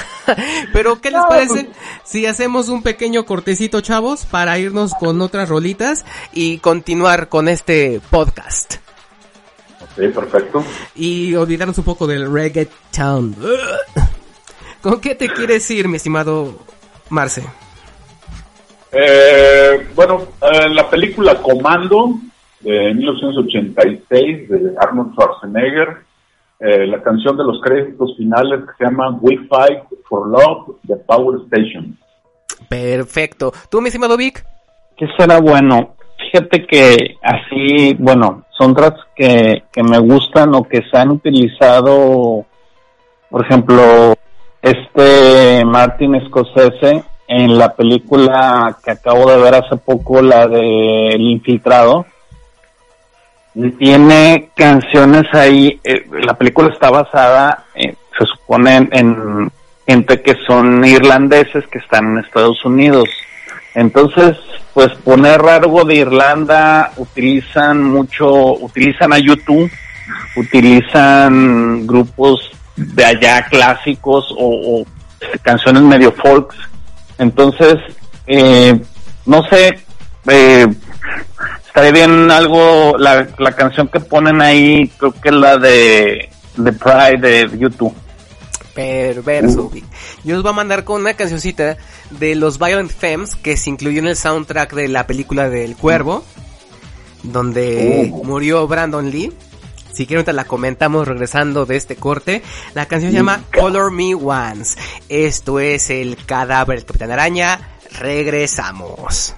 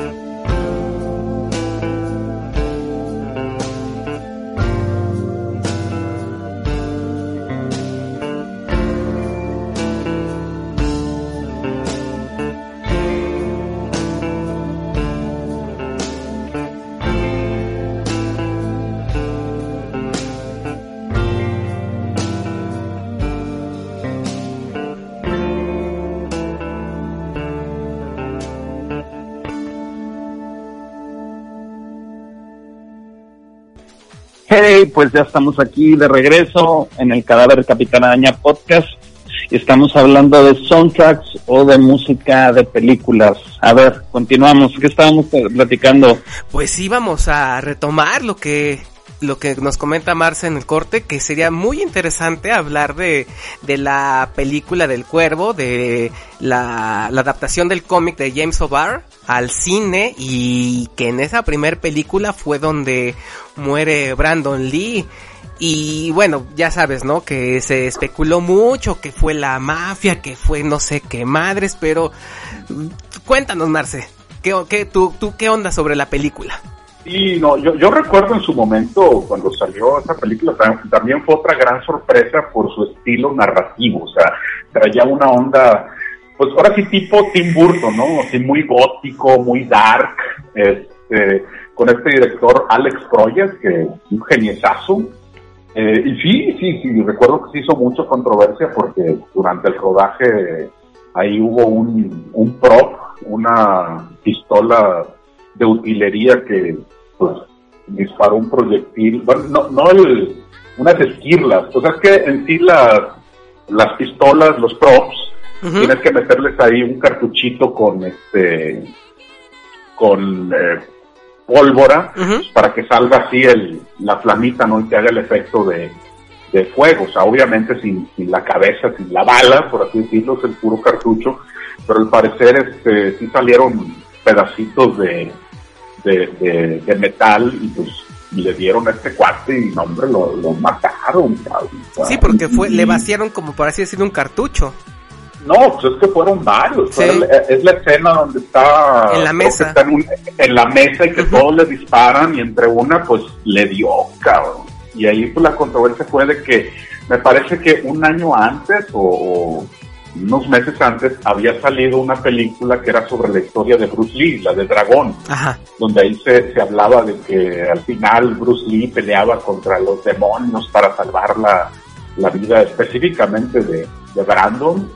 Y no, hombre, va sucediendo esa tragedia y puta, cabrón, o sea, Y aparte, digo, muy buena película, ¿eh? El Sí. concepto, muy, o sea, que lo mataban y regresaba el espíritu y todo eso, este...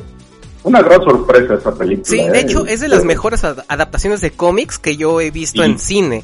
De hecho, fíjate que eh, son varias series de, del cómics de- del cuervo, o sea, porque hay una que me gusta mucho que se llama Flesh and Blood, que ahí quien regresa es una chica que está embarazada, que está en una como, como este, ah, ah, embajada, algo así, y que llegan los terroristas y que matan a todo mundo y ella dice, oye, ¿sabes qué? Espérate, que estoy embarazada y les vale camote y la matan. Entonces regresa ella y a darles en la madre a todos los cabrones.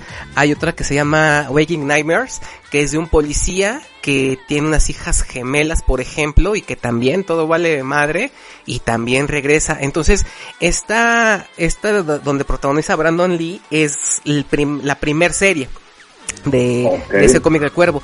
De hecho, una vez fui un- una, una vez fui a una tienda de cómics y compré eh, una una de las tres, es que son, eran cuatro cuatro cuatro cómics que hacían la serie de Flesh and Blood y uno y compré el uno que, que me faltaba que era el 3 y venía autografiado por James O'Barr y el güey de los cómics nunca se dio cuenta que venía autografiado. Entonces cuando lo voy a pagar, lo volteo, le digo, ¿cuánto, cuánto cuesta? Ah, 150. Dije, ¡Ja, ja, pendejo, que me voy. No se dio cuenta que he autografiado esa madre. Y ahí lo tengo. Y, y, y, por ejemplo, ahorita ya este está bien cotizado si tú buscas eh, el, el, em- el empastado grueso de esa primer este serie de, De la primera edición. Ajá, sí, y porque Órale. es, la, es en la que está basada la, la película. Y de hecho todo el soundtrack y todo el score está súper, súper dark. Que te digo que Sí. toca de Cure ahí, Nine Inch una de Nails, Pantera, me parece. Pantera, ¿no? ajá, Pantera, los Violent Femmes, James Avery, o sea, está muy cabrón, o sea, fue un... The Fue un Cure. Ajá, fue un, ellos, The Cure hace la canción de Burn, por ejemplo, y es Ujú, este, que es cuando está maquillando. De hecho, en el, los penúltimos conciertos que hubo aquí en la Ciudad de México, que fui, fui con un cuate, eh, en el segundo, tocaron la de Born. Jamás la habían tocado, no, no, no, no, que jamás, sino que yo nunca la había escuchado en vivo y ese día la tocaron, no, puta, casi se me caen los calzones, y visión de yo-yo, así de, no mames, cabrón. Ahorita toda la banda fresa, con las rolas densas, así con que, ah, sí, a huevo, ¿no? Ya con las aquí, las, las que son más movidonas, así, ¿no? Y se prendían. Pero con las canciones densas, la banda, ahora sí que la banda fresa, pues no, se quedaba sentada. Mm, Pero es muy, muy buen soundtrack.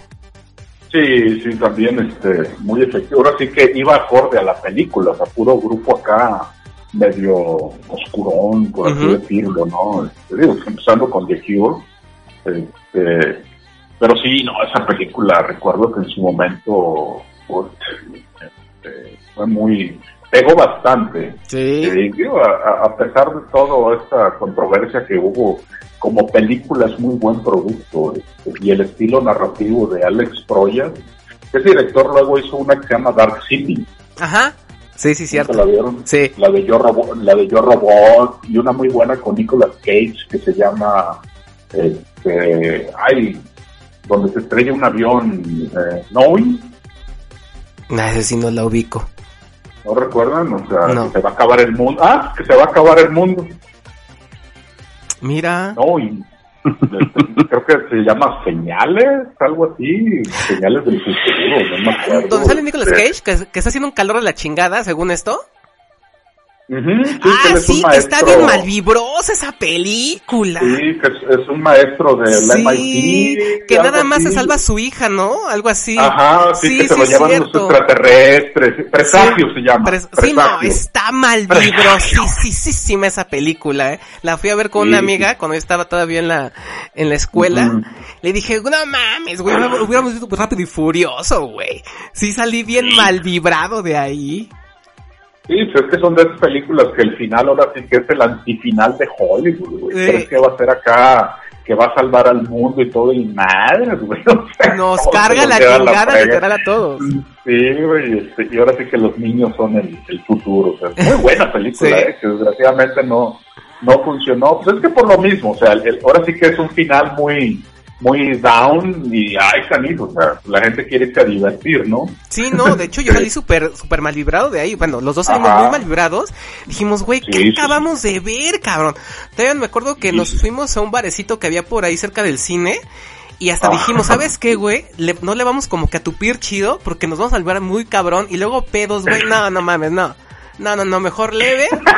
Sí, güey, sí. Sí, dijimos, no, mejor leve y ya, porque no, no, no, no mames, no. Y, y, este, no, pero volviendo a eso del cuervo, este, creo que también su, eh, repitiéndolo, el estilo narrativo traía una onda acá tipo Tim Burton, ¿no? Que también la, la, la oscuridad era parte, era como otro personaje de, de, de la película, ¿no? Este, ese estilo, esos encuadres, y también los villanos, cacho, Ah, sí. O sea, pu- pura gente mala.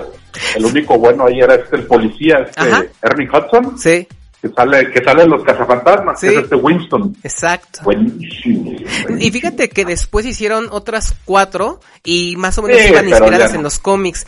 La segunda era con Robert, con este, ay, se ay, no, es que es, es como, tiene el nombre latino, el protagonista. Puta, se me fue, perdona, pues, perdónenme, se me fue. Ah, sí, Vincent, Vincent Pérez. que Vincent francés, Pérez, ¿no? que en esa le matan al hijo. Y que él es, y que él es este, de un taller de motociclistas, bueno, de un, un taller de motos. Ahí lo que salva la película es Iggy Pop.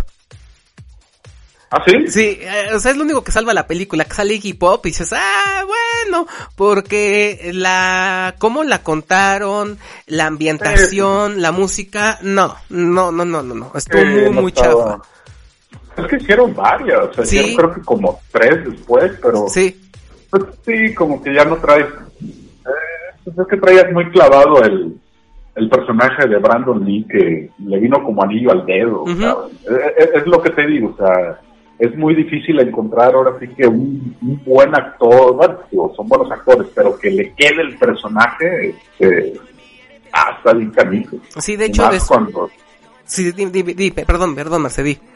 y, y más cuando pues traes el antecedente de, de, de Brandon Lee con, con la primera. Sí, no, y fíjate que después, la, la- las otras versiones que hicieron, hay una donde sale Este, el chavo que sale en Terminator, el hijo de Sarah Connor. ¿En la 3? Creo que sí, ajá, donde sale el, el, el, este, el Terminator, el que es de líquido, el como de mm, mercurio. La 2, Edward Furlong, Ah, ¿no? Edward Furlong. Ándale. Ah. Ese sale, sale en esa y no, no me pare, no me gustó nada tampoco. Y luego hicieron otra donde el, ac- Órale. el actor este muere como la silla de, de la silla en la silla eléctrica porque lo condenan por la muerte de su novia y ahí sale también Kristen Dunst. Y este, eh, las cicatrices, por así decirlo, de que características por así, del maquillaje, por así decirlo, del cuervo, es la cicatriz que le deja la, la máscara, ¿no? Para donde, para cuando lo electrocutan. Entonces, tam- en- no me gustó tampoco, o sea, la narrativa, todo como que mm, no, no me pareció, porque en- si tú vienes de los cómics, la primera es, puta, estás viendo el cómic, ¿no? O sea, lo estás viendo en live action y te cagas, te enamoras de, esa, de, de- de la película. Y obviamente si ves los, siguientes- los siguientes cómics, te das cuenta que no necesariamente tienen el mismo arquetipo de maquillaje o de, o de este parafernalia facial todos los personajes. Porque por ejemplo, en la que les contaba que se llama Waking Nightmares, el pol- es un policía japonés precisamente y él no se maquilla no nada sino que se pone sus lentes oscuros y en sus lentes se dibuja unos símbolos japoneses que no te, sí te dicen qué significan pero ya se pero se me olvidó. Con corrector por ejemplo o sea agarra un corrector de brochita se dibuja esos símbolos en los lentes y tan tan, ¿no? O sea, no más, su gabardina y vámonos a romper madres. La chava sí se maquilla más o menos, o sea, en la de Flesh and Blood sí más o menos se, se tiene el maquillaje y ah, dos, tres igualito al primero, pero no necesariamente manejan la misma línea. Y entonces en las películas quisieron manejarlo, pero pues no había una justificación del por qué. Y en la primera sí, porque ya es que va al cajón de maquillajes de, de su chica y ah, sí lo existe y tiene su máscara de mimo, o sea, vaya. Sí tiene un como Sí que... había- Ajá, pero en las demás no. era, y era, eh, ahora sí que significaba algo. Exacto, ya digo, las demás Que se como supone que, bueno, la historia es de que es el alma del cuervo te la te, te regresa al cuerpo que, que asesinaste, o sea, que se asesinó por alguna cuestión y, eh, o sea, él tiene que hacer, es como una labor de, pues, dejar, o, pues, vengarte del que te asesinó, Ajá. entonces es toda una mística dentro de ese ambiente gótico, Ajá. Con ese tipo de dibujos, pues, si, si nos platicas del, del cómic que tienes, pues es un cómic en blanco y negro, ¿no? Sí, de hecho es blanco y negro y este to- todos todos en claros oscuros. Y te digo en el segu- en la segunda serie de Flesh and Blood la chica sí se maquilla más o menos igual, pero te digo no, la de Waking Nightmares no me acuerdo qué como que qué serie es, pero este ahí el que regresa el policía este no se maquilla, o sea, nada más se pone sus lentes oscuros, se dibuja con corrector unos símbolos, te digo, japoneses en, en, en los lentes y vámonos a destripar y ya, o sea, y así le van cambiando, sí, pero no necesariamente es el mismo maquillaje, por así decirlo. Sí. O sea, el símbolo del cuervo que se que dejan cada vez que le dan en la madre a alguien, sí, pero el maquillaje de ellos mm, no tanto, no es igual, no sé, No como que no se repite, por así decirlo. No, no, no es como que muy repetible. Y en las películas lo quisieron hacer. O sea, te digo que para justificarlo, en una donde el chavo lo matan electro- electrocutado porque lo confund, lo incriminan en que él mató a su Ajá. novia Sí. cuando fueron otros cabrones. Este, las marcas, por así decirlo, como el tipo maquillaje de Brandon Lee, se le hacen como cicatrices, pero por la máscara que le ponen cuando lo Ujú. meten en la silla eléctrica, por ejemplo. Son, son quemadas, entonces. Ajá, exacto. Son quemadas. Exacto, en el donde sale el chavo este que ahorita Vic nos dijo su nombre, el, que sale en Terminator. Edward Furlong. Ándale, Vic.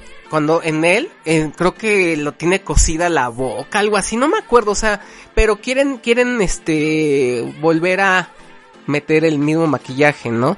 En la 2, donde sale Vincent Pérez, se justifica porque se supone que Sara, este... La, la chava, la chavilla que sale. Exacto, se supone que ya está adul- adulta. Él dice, ah, yo conocí a alguien como tú que regresó y lo maquilla más o menos igual, pero con las acuarelas del hijo.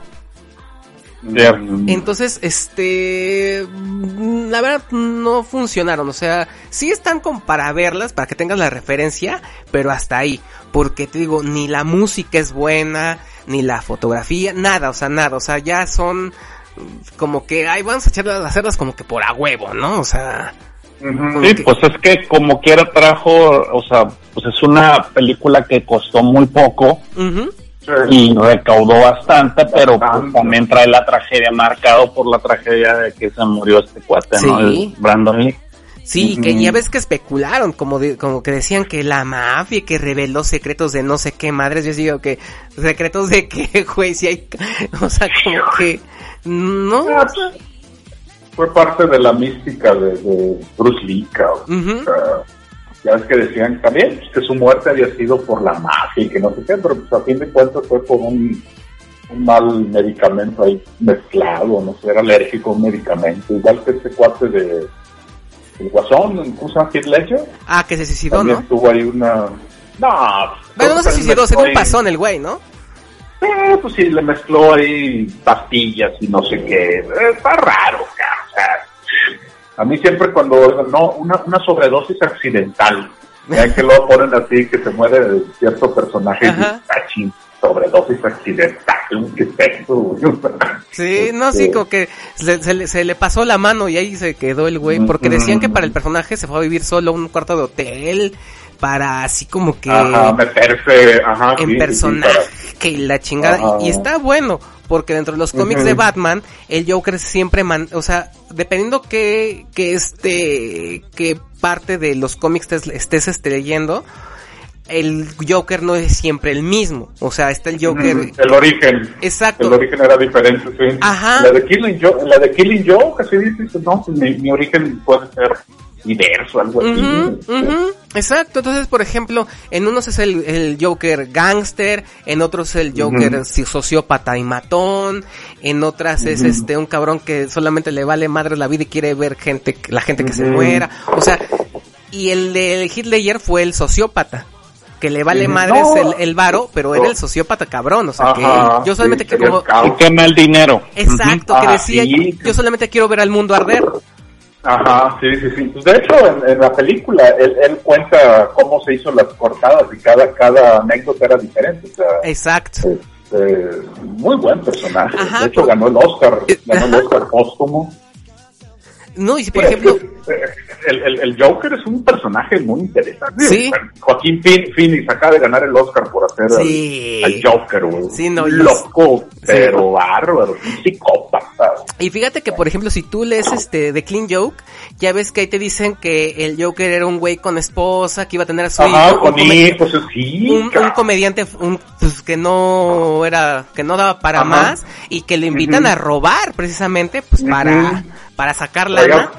Y de Sí, ahí es... traía ahí, creo que el hijo estaba enfermo, no, no recuerdo bien. No todavía no pero- nacía, creo, Sí. apenas iba, y la vieja lo, Algo aban- así, lo abandona sí, y todo el pedo, y es cuando tiene el accidente con los químicos por Batman y tan tararán, y es cuando ya se desata todo el, Sí. el desmadre. No, falle- fallece su esposa y también eso hace que se le bote la canica. Digo, Bote la canica, ¿ah? Pero en la de Clean Joke, sí, en la de Clean Joke. No, lo abandona, O sea, Vic. No, no, pero también se muere. la también se muere la, la, la familia, por eso. Ah, bueno, Sí, la- sí, sí. sí, porque la esposa lo abandona. Lo abandona Ajá. y algo pasa que se da cuenta de que, o sea, es el- la mala broma, ¿no? De que él, queriéndolo salvar y como quiera se fallecieron, entonces por eso pues se vuelve loco, aparte de que caen los químicos, Sí, ¿no? sí, de hecho, fíjate que uno de los mejores regalos que me han dado eh, fue, fue la, la versión este de pasta dura, este, en inglés de The Killing Joke. Ya la tengo así guardadita, guardadita. Porque cuando la leí de chavo, está en la prepa, creo. Nada más, pues le, le di en la madre, que sé por dónde la dejé, ¿no? Pero este, esta ya que tengo así en pasadura, sí, no, puta, ya la tengo, pero bien guardada como tesoro. Porque este, es, es de las mejores novelas gráficas que hay. De hecho, el, el último chiste que tienen entre Batman y el Joker, que dicen, no, güey, es que te voy a contar un chiste, güey, eran dos locos. que el que se quieren escapar de, del asilo, ¿te acuerdas? Que dicen que, que, que la lámpara te la voy a poner que fu- funcione de puente. Dice, no, güey, ni madres, yo no paso. ¿Por qué? Porque estás tan loco que vas a apagar la lámpara y voy a caer a mitad de, de camino, no chingues. Y se empiezan a cagar de risa Batman y el Joker. Entonces, no, está bien, Ajá. está bien cabrón es- esa novela gráfica. Y de hecho, no sé si Es vieron. de Alan Moore, ¿no? Es de Alan Moore, Ajá. la de Sí, sí, sí, Killing. Joke. Exacto, y Es no sé Alan si Moore. vieron la, peli la película animada que hicieron de The Killing Sí, Joke. como no, caso. Es buenísimo. Sí, sí, sí que le... Ahí le meten más, ¿no? Porque le meten que Bruce tenía su amorío con, con Bárbara y acá, ¿no? Pero, o sea, le Sí, meten nada más sí. como que más. Pero es muy, muy buena, de hecho, muy, muy, muy buena. Su esposa se muere electrocutada, o sea, tiene un accidente embarazada porque apenas iban a hacer y, y, y, y fallece embarazada. Entonces, ya todo, todo lo que empieza a hacer el cuate, pues ya no tiene sentido. Entonces, él le dice, pues es un mal día y se volvió loco, ¿no? Sí, te digo que está, está, es de las más cabronas que, que hay. Y, y, y fíjate que, y la música, pues obviamente, el score lo ocupan de, de la serie animada de Batman y todo, y todo lo que se venía ocupando. De este, Órale. sí, sí, sí, digo, es muy, muy, muy, muy, muy buena. Es muy buena, tío. Me latió muchísimo.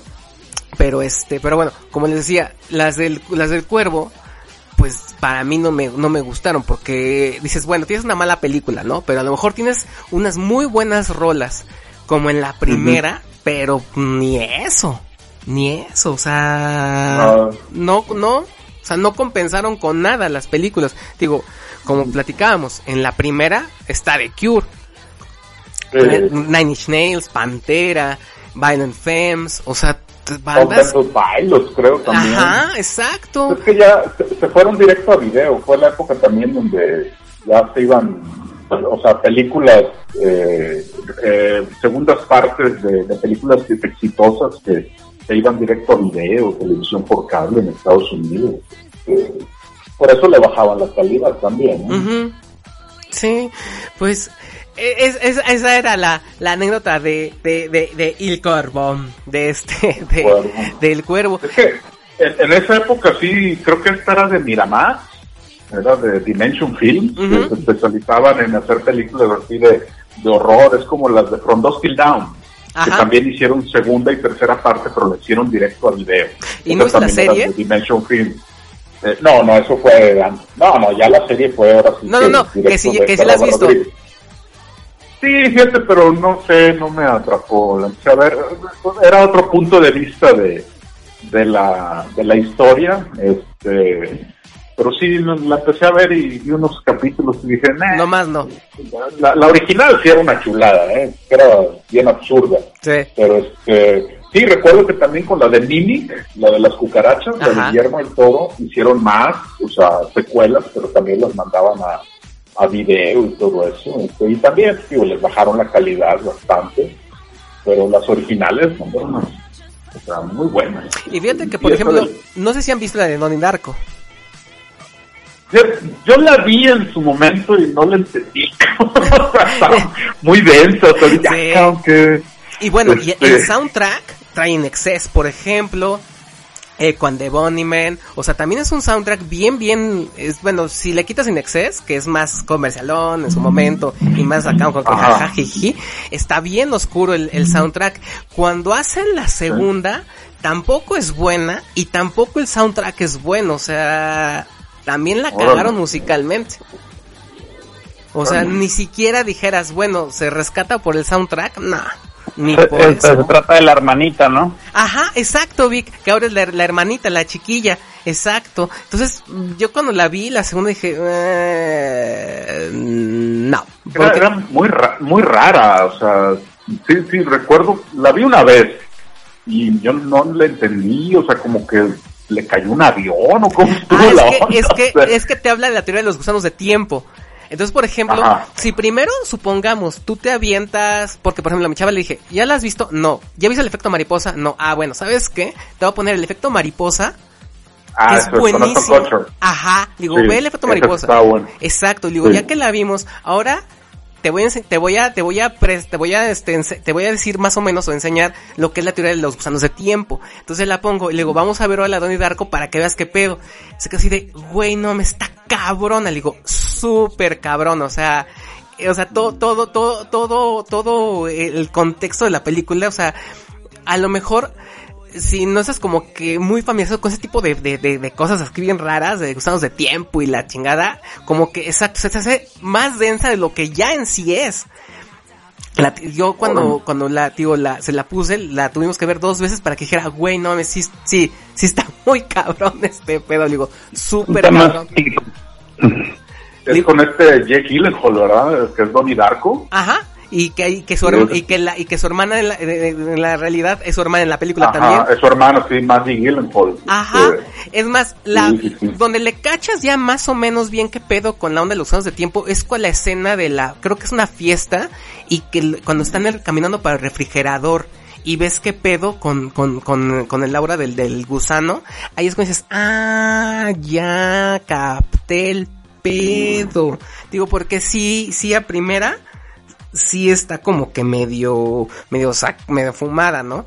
Digo, y más, ajá, y más como que si no estás muy familiarizado con ese tipo de, de cosas, sí, se- la tienes que ver, sí, como que más veces, ¿no? Para decir, a ver, a ver, como que cómo estuvo. Porque en la primera cae el avión, pero nada más se siente el chingadazo y ya hasta después de que tiene que hacer todo lo que tiene que hacer para que ese espacio-tiempo se corrija y ahora sí le caiga la turbina y ahora sí se muera, está muy, muy cabrón. Y obviamente las consecuencias que hay hacia los terceros de hacer lo que él, lo que él hizo, ¿no? órale, Sí, no, sí está, está bien fumada esa madre. Lo Es- que, lo que hace es, se crean dos líneas de tiempo, una donde no pasa, o sea, donde no se muere, y sí se acaba el mundo, y una donde sí donde él se sacrifica, cae la turbina y por eso no sucede lo demás. es, es más, esa es la forma de Ajá. traducirla, como de hace- hacerla así como que pues, de ponerla dos líneas de tiempo, una donde, y, y te va explicando por qué es contracíclico, porque Ujú. le dicen es que eh, tal día se va a acabar el mundo. ¿Y qué era? Pues era esto, era otro, está basada en los 80, sí tienen su ondita. y, es que para, para, para él el fin del, del mundo era que él se muriera. Porque era acaba- correcto, era- para que el mundo era eso. Exacto, no, y de hecho no sé si han visto una película que se llama, es latinoamericana, se llama La Casa del Fin de los Tiempos, que no sé si ya se los comenté en alguna ocasión, que de hecho más o menos maneja ese estilo del peo de gusanos de tiempo. ¿Por qué? Porque eh, así, no me acuerdo bien de la escena, o sea, les la voy a tratar como que de ejemplificar. El güey está en su sala y ve cómo se abre la puerta, pero no es de que haya fantasmas, sino que es él viendo la acción de que se abre Oh. la puerta porque su él de niño abrió la puerta y se cruzó ese momento exactamente en esa línea de tiempo. O sea, está bien loco ese pedo, o sea, pero bien loco, se llama La Casa del Fin de los Tiempos. Y, y está pero súper loca esa película, y está muy chingona, y maneja algo similar.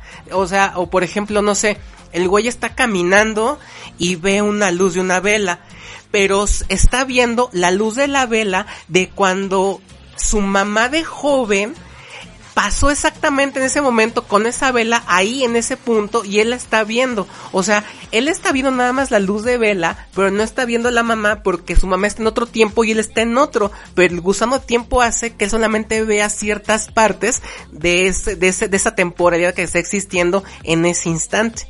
O sea, está bien loco ese pedo, o sea. Oye, loco. Ajá, o sea, eso es como para platicarlo, pero con unos chupes encima, cabrón, neta. ¿Cómo, cómo se llama?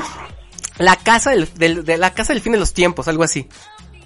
Órale, Fíjate que hay, hay una española, este, de un director muy bueno que se llama Orión Paulo, Paulo, que se llama Durante la tormenta, que va más o menos así, ¿eh? Es- Ah, es, mira. este, sí, es, es de un, de un chavito que se graba, pero lo, o sea, graba así en VHS allá en los 80, algo así, y se graba él y todo eso, y lo, lo matan, y ya en la actualidad una familia que llega a vivir a esa casa encuentra el VHS y lo ven y están viendo las situaciones y hablan con el, la película, o sea, se pueden comunicar con el chavito a través de la tele. Está, está muy interesante, ¿eh? Ese director trae una onda bien güey. Oriol Paulo Va, va, va. tiene, tiene películas muy interesantes. Una que se llama Contratiempos también. Es un Ah. director que hace películas bien elegantes, y esa de Durante la Tormenta, ahí está Netflix, ¿eh? Ah, para checarla. Ahorita Va, ma- va más o menos por ahí, ¿eh? Ah, ahorita por ejemplo esta que la que les comento la voy a subir al drive y les paso los links. Y ya si de repente por ahí un escucha la quiere, pues le pasamos también el link para que la pueda descargar de mi, de mi nube. Se las paso para que la vean, para que antes de dormir se la, se la echen, para, para, para dejarlos así como que en el, ¿qué pedo, güey, que acabo de ver? No, pero fíjate, esa de Donnie, Donnie Darko sí, este, he leído mucho este culto, pero cañón. Sí, sí, sí, sí. De hecho, sí, sí, digo, recuerdo haberla visto en su momento, pero híjole, no sé, porque no, no, no le entendí, pero sí, este, creo que hay hasta un, un culto hacia esa película, este, donde raza, tipo así, el show de terror de Rocky, que se ponen a verla en shows de medianoche. y, Ujú. este, sí son de esas películas que no pegaron mucho en su momento en cine, por, por lo mismo que es muy compleja, pero ya con el tiempo encontraron su público y este, sí, sí, sí, sí pegaron bastante. Sí, ahora que tengamos así como que oportunidad de volver a, a que coincidamos los tres para hacer este un maratón de películas raras. De películas raras, güey, sí, sí, sí, es que luego te llevas buenas sorpresas, sí, como esa del efecto mariposa, esa sí, recuerdo cuando la dije, ah, cabrón, está- también está bien loca. Sí. este, y sí. Ya con Kutcher dices, ah, canijo, mira este cuarto, sí, es- Ujú. es, es bueno, o sea, es, buen, buen actor. No, pero ese de Donnie Narco que traes a Jake Gyllenhaal, este cuarto es un actorazo, Ujú. güey, ¿eh? Este cuarto sí, sí la mueve. Y como les digo, el soundtrack está increíble y complementa la película de una manera, pero cabrona. De hecho, cuando empieza, empieza con la de, este, la de, de, de- creo que es este, de Killing Moon precisamente, cuando va en la bici el güey, Puta, o sea, desde que, desde que la empiezas a ver dices, no mames, y yo la, la vi porque, digo, eh, dentro de la, la banda Darky, ahora sí que dentro de la banda gótica, fue así de, güey, vete esta película, cabrón, está chingoncísima, todavía me acuerdo que la vi en VHS, güey, creo, en BCD, no, no me acuerdo. Di- Vete, dije, güey, no mames, está chingoncísima esta madre. Y la música, puta. la música era... Ah, pero mira, ahora sí que si vamos a, a músicas de películas que se hicieron famosas gracias a la película, digo, no podemos dejar fuera al maestro Tarantino. Ah, sí. Sí, o sea, la- este cuate, aparte de revivir carreras de actores ya olvidados, muchos de sus sound, de sus soundtracks que ha puesto en sus películas, este, hicieron inmensamente populares, empezando, bueno, Perros de Reserva, que cuando salió eh, no fue tan aclamada hasta que salió Pulp Fiction, pero yo recuerdo cuando salió Pulp Fiction, todo ese, ese soundtrack Ujú. fue así de no marches, güey. O sea, cada canción fue un trancazo. o sea, Sí. Empezando ahí con la de. Girl, la- you de los créditos.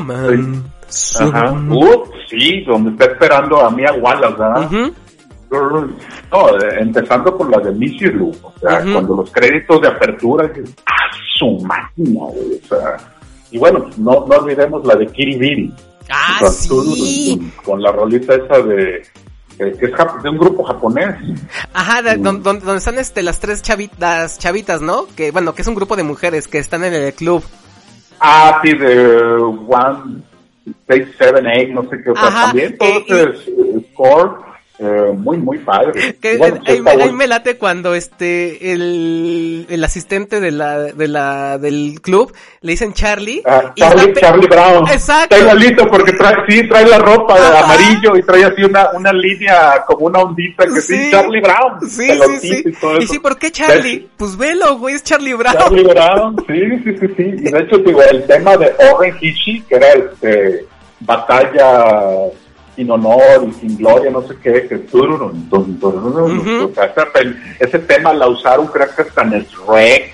Ah, también la usaron en, en Transformers. Ujú. Cuando Bumblebee se convierte en, en el Camaro viejo, ahora sí ya en un Camaro del año en su momento, Ujú. usaron esa rola, o sea, digo, Tarantino, ahora sí creo que es de los mejores DJs del mundo. Sí. Bueno, esta última que hizo de Once Upon a Time in, Hollywood, sea, cada rola también Sí. es, dices, no manches, güey, este cuate, ¿cómo le hace? Tiene un oído para la, para elegir música, porque él la elige, o sea, de hecho, desde el guion está especificado cierta música. Y fíjate que ahorita, precisamente ayer, estaba viendo por eh, History Channel, eh, pero lo vi ya casi la mitad, un programa que se llamaba Las Mujeres de Manson, algo así, que era un documental que, el último doc- documental que hicieron sobre las tres chavas que apresaron. Ajá. los dos güeyes que quisieron apelar, pero que, pues, no, cabrón, nomás no. No, pues. No, y es lo, ajá, es lo que decían, imagínate, imagínate tener, tener a alguien así de tu vecino y que ya se arrepintió, güey. ¿Vas a estar tranquilo? No, pues ni madres, No, ni madre. ni madres, con, no, no, no, para nada. Pero, pues bueno, chicos, pues como ven si le vamos, este, dando final a este, a este podcast de, dedicado a los soundtracks de, de películas. Y pues este, quedamos con el compromiso de que les voy a poner en la nube esta, la que se llama La Casa del Fin de los Tiempos. Y digo, y si algún pues escucha lo, la quiere también, le damos el link de, de mi nube para que la pueda descargar y la pueda ver. Y mi estimado. Marce, ¿con qué, con qué te, con qué, con qué este, Canción. no, bueno, sí, pero con qué reflexión te quieres este ir sobre, sobre lo que hemos platicado? No, pues que ahora sí la música es parte esencial de una película, ¿eh? Eh, hace que ciertas emociones suben, suban o bajen. O sea, realmente eh, el sonido, la música, el score es fundamental para que una buena historia funcione. ¿Y con qué canción te quisieras ir, mi estimado Marce? Eh, me gustaría una rolita de la película 20, eh, 48 horas de Eddie Murphy y Nick Nolte, The Boys Are Back in Town, del grupo The Buzz Boys. Perverso. Tú, mi estimado Vic, tus comentarios finales y tu rolita. Pues sí, igual también coincido con la Selena, incluso pues la música, o sea, ahora sí que como dicen, en los medios audiovisuales, incluso en las películas mudas, o sea, también una música de fondo que te daban esa ambientación. Entonces, una película muda, muda, así sin ningún tipo de sonido, pues es difícil de que te atrape, porque pues es como si fueras, supieras un, pues no sé, eh, esa falta de sonido te, te involucra y te, y te mete en, en lo que es la, la trama. O te ayuda a entender o te ayuda incluso a, a, a, a ver parte del, del pensamiento o del sentimiento que traen los actores o el mismo desarrollo de la trama. Entonces, consigo, o sea, la música es parte, o sea, no, la, no puedes percibir una, una película sin música. Y eh, ahorita que creo yo que platicamos mucho la del cuervo, a mí una de las canciones que más me gusta de la primera película donde sale Brandon Lee es la de Stone Temple Pilots, la de Big Empty. Ah, perverso. La canción que quería que, que pusieras. Perfecto, Vic. Y pues exactamente retomando lo que dices, aún siendo una película muda, pues sin música, sin una música de fondo, pues no te, no te, no te crees ese sentimiento de inmersión hacia la, la historia, ¿no? Recuerdo con tu comentario la película de Nosferatu de 1922, Eh, que, que la música es lo que te hace que te, que te metas, ¿no? De lleno a la historia y que te crea ese sentimiento, esa atmósfera, ¿no? De, del vampiro. Y pues yo los quiero mandar, no es como por así decir una película original, es la adaptación a cine de la obra Cats. Ayer este la estaba viendo y yo los quiero mandar con la canción de, de Crisabela, que es la canción la más, más chingona que yo creo que tiene la obra y que obviamente tiene la, la película, esta adaptación. Y yo los voy a mandar con esta rolita. Memory. ¿Mandé? Memory, la de Memory, ¿cómo se llama? Ajá, algo así se llama. Que este. Está, está, que está, es muy conmovedora la canción, de hecho. O sea, Sí, sí. Y, y, y es lo que, y, y es lo que, lo que siempre decimos. O sea, la, la, cuando tú escuchas algo, cuando la película tiene una canción, cuando se complementa, cuando hace esa fusión y crea un sentimiento en la persona que lo está viendo, ya sea de alegría, tristeza, crea esa catarsis, quiere decir que, que, que estuvo bien hecho, ¿no? Lo que estás viendo. Y obviamente que la persona que lo está sintiendo tiene esa sensibilidad de, de, de, de poder, este, crear, crear en su mente y en sus emociones esa atmósfera que el director nos quiso, nos quiso este plasmar, ¿no? Esa es la palabra clave, fusión. Esa es la palabra clave, tienes razón. Y, y- y de, de- de hecho ayer, ayer que estábamos viendo precisamente eh, la película, la adaptación de la obra Cats, la canción de Grisabela, yo creo que es de las, una de las canciones más emotivas y más tristes que he escuchado, yo creo. Y eso que la música gótica tiene muchas rolas tristezonas y así, pero esta es una de, de, las comerciales, por así decirlo, más llegadoras, ¿no? Entonces yo los mando con, con este tema de, de Grisabela, de, de, de Cats.